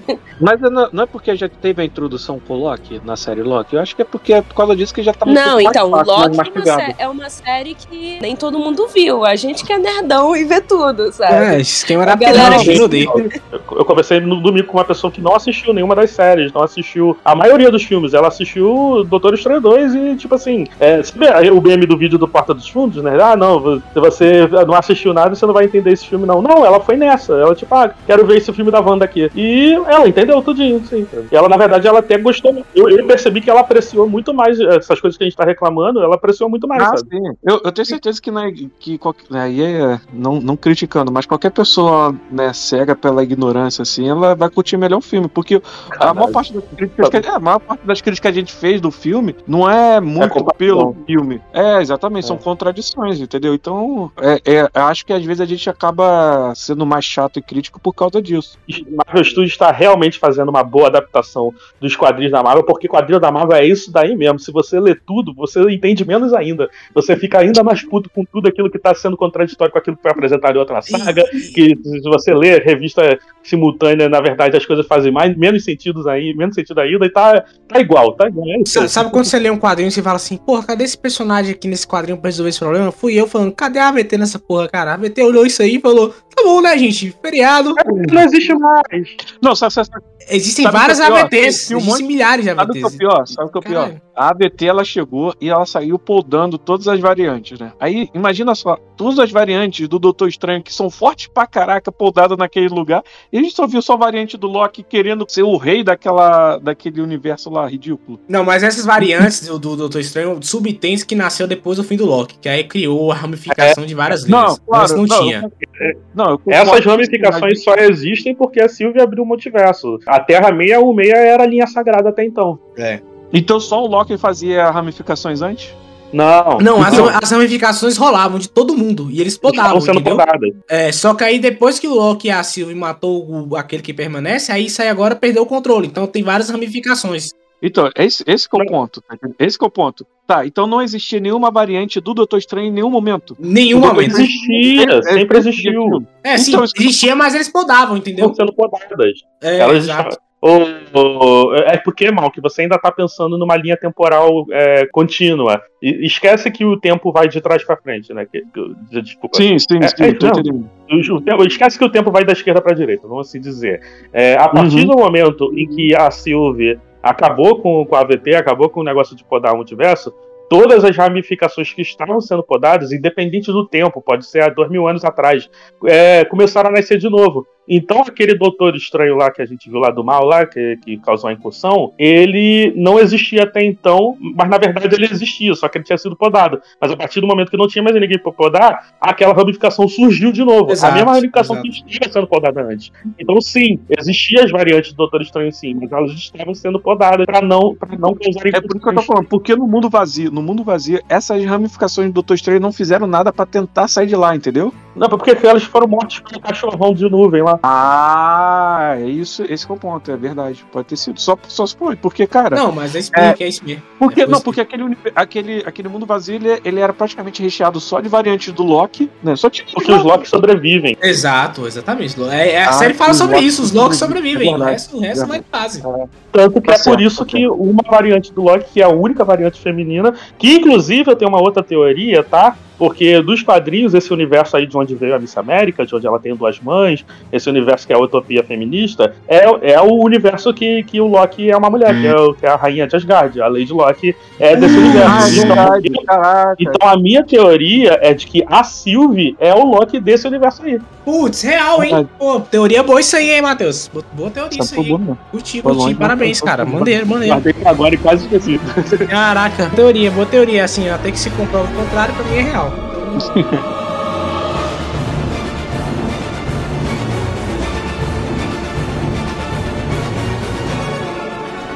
Você quer falar sobre a segunda cena pós-crédito? Fala aí, pra terminar o podcast. Segundo plano pós-crédito é Evil Dead, né? Eu já falei isso com o Matheus já. Que o- esse filme, na verdade, é um grande remake do Evil Dead. Matheus, eu mandei as mensagens pro Matheus, o Matheus comprovou. Não, sem resenha, tipo assim, é, é, é, é cuspida escarrada. É o Evil Dead, só que bota o Doutor Estranho aí, tá ligado? É, é a mesma parada. Não, aí não a cena- discordo, não vou discordar. Aí a cena pós-crédito é, é justamente o Ash, né? Porque no filme do Evil Dead ele perde Sim. o controle da mão dele. E a mão Sim. dele começa. a- É uma cena até legalzinha, tá ligado? Tipo assim, caraca, o demônio dominou só a mão do cara. Tipo, que situação de merda e eu, tal. eu fiquei bolado, cara, que ah, muita gente não reconheceu que era o ator, né? O Ash no. Ah, mas isso acontece, cara. Isso acontece. Porra, cara.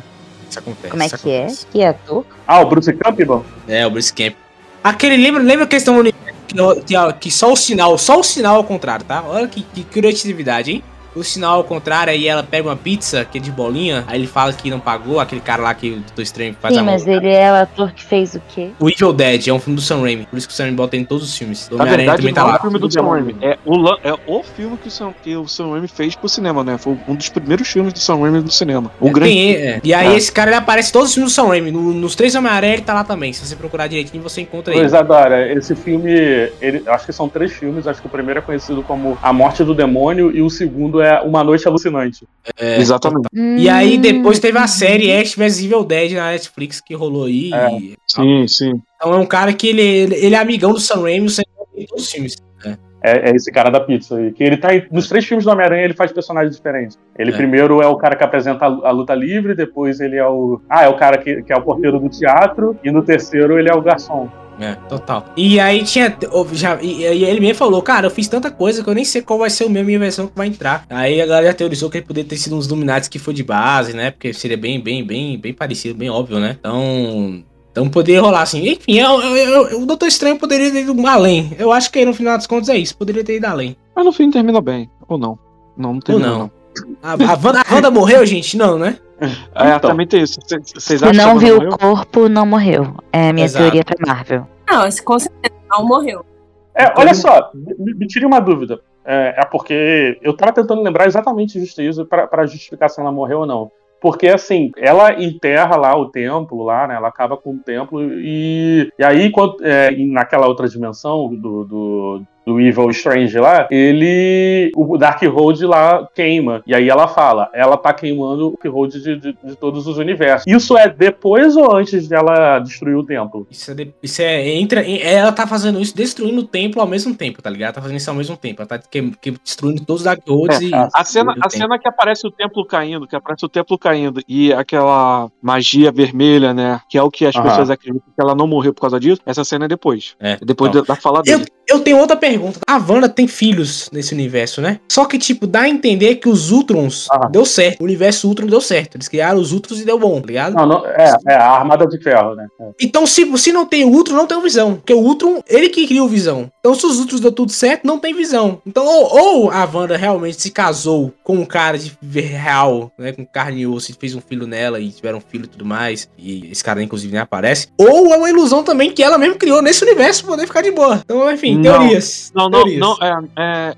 é, nesse quesito assim, realmente não tem como a gente discutir, senão a gente vai abrir uma discussão gigantesca. É. Mas é, é- é- acho que é mais provável, e assim, em nenhum momento ela pensa nem em trazer o Visão de volta, ela quer formar uma família, mas só sendo ela, mãe solteira com dois filhos, né? Ela não pensa em trazer de novo o Visão, né? Eu acho isso até Claro. meio estranho, mas ao mesmo tempo te- é coerente com a ideia que eu tinha falado de corrupção. Se você parar pra pensar, né, o Darkhold não vai tentar ela trazer uma consciência que vai mostrar pra ela que ela está sendo manipulada. E o Visão, ele é isso, né? Ele é o cara que traz ela pro pé no chão e fala que não, olha só, tu tá sendo manipulada, mulher. Então tá. faz sentido entendi. isso pro Darkhold não querer que ela né, é, corrompa a cabeça dela até nessa ideia de, ah, você quer uma família, mas sem o Visão, esquece o cara, tá entendendo? Não precisa. Talvez, talvez. É, mas é. é- Mas, é- mas é, é. assim, pra mim foi. ah, eu gosto de imaginar.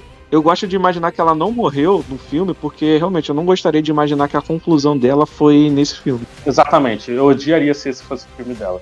Mas, é, indo no que o John falou, eu acho que. Eu, eu, eu tô nessa, John. Porque eu acho que sim, aqueles são filhos naturais dela. Talvez, talvez realmente não com visão, não tinha pensado nisso. E que os filhos que ela criou dentalmente lá, lá em Westview, na verdade, são projeções desses filhos que existem dela em outro universo. Então, na verdade, né, isso até explica melhor ainda por que, que ela tem aqueles, aqueles dois filhos com aquela carinha lá e tal, que na verdade não são nem mistura dela e do Visão.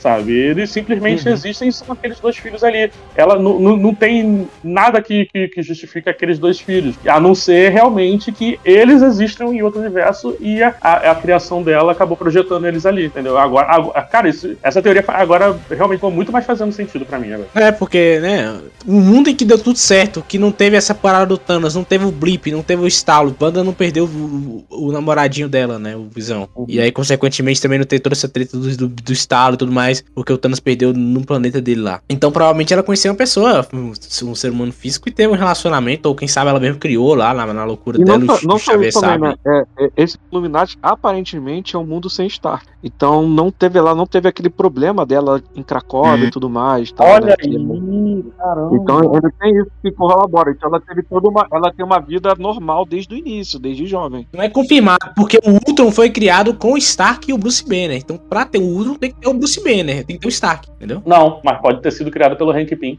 Pô, aí, tu- Não. aí, aí, agora, aí E o já era? Matheus. Aí, Não, Ma- mas aí, tá- aí, Matheus. Aí, Não, mas tendo o Senhor Fantástico ali vivo, já, já, é, o, já é o certo porque o Ultron foi co- construído da forma correta, tá entendendo? Porque foi o Reed Richards que criou, Ah. acabou.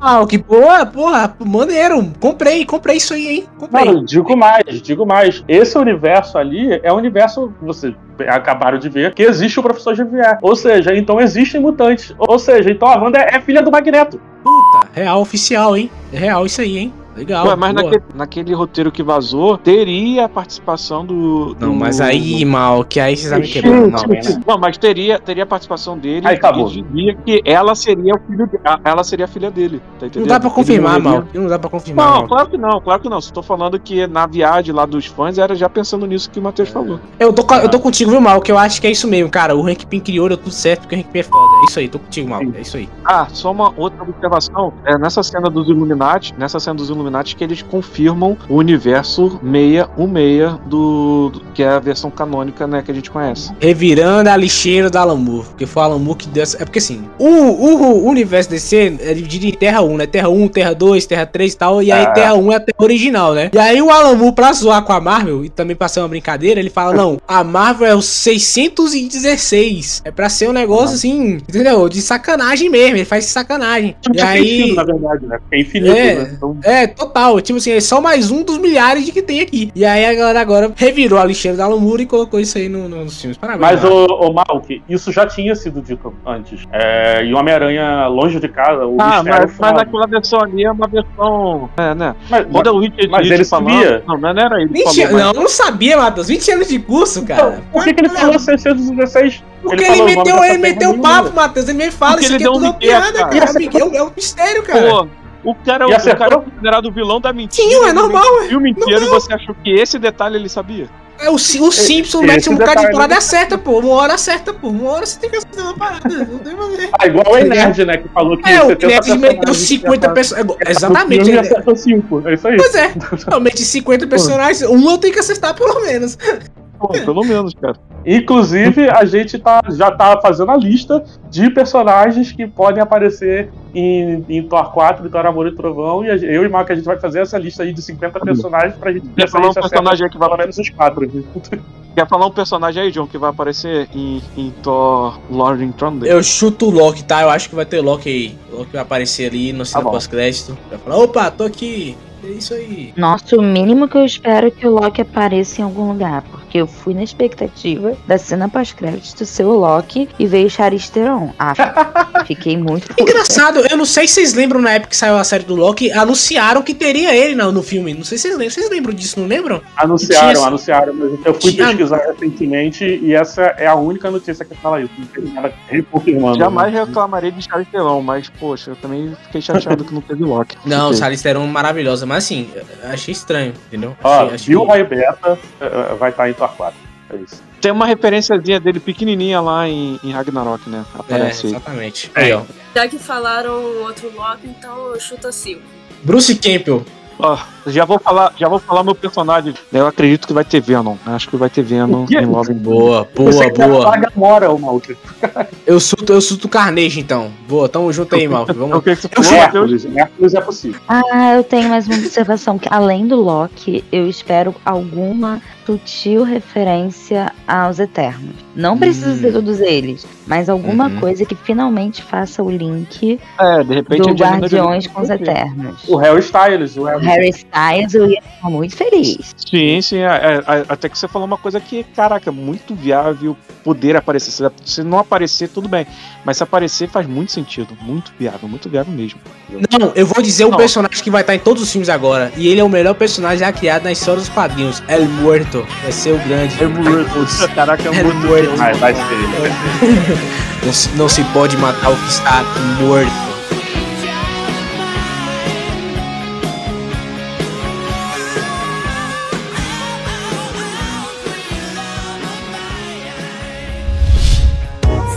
A iniciativa Podcasters Unidos foi criada com a ideia de divulgar podcasts menos conhecidos, aqueles que, apesar de undergrounds, têm muita qualidade tanto em entretenimento quanto em opinião. Por aqui você tem a chance de conhecer novas vozes que movimentam essa rede. Então entre lá no nosso Instagram, o arroba Podcasters Unidos, é só escolher e dar o play.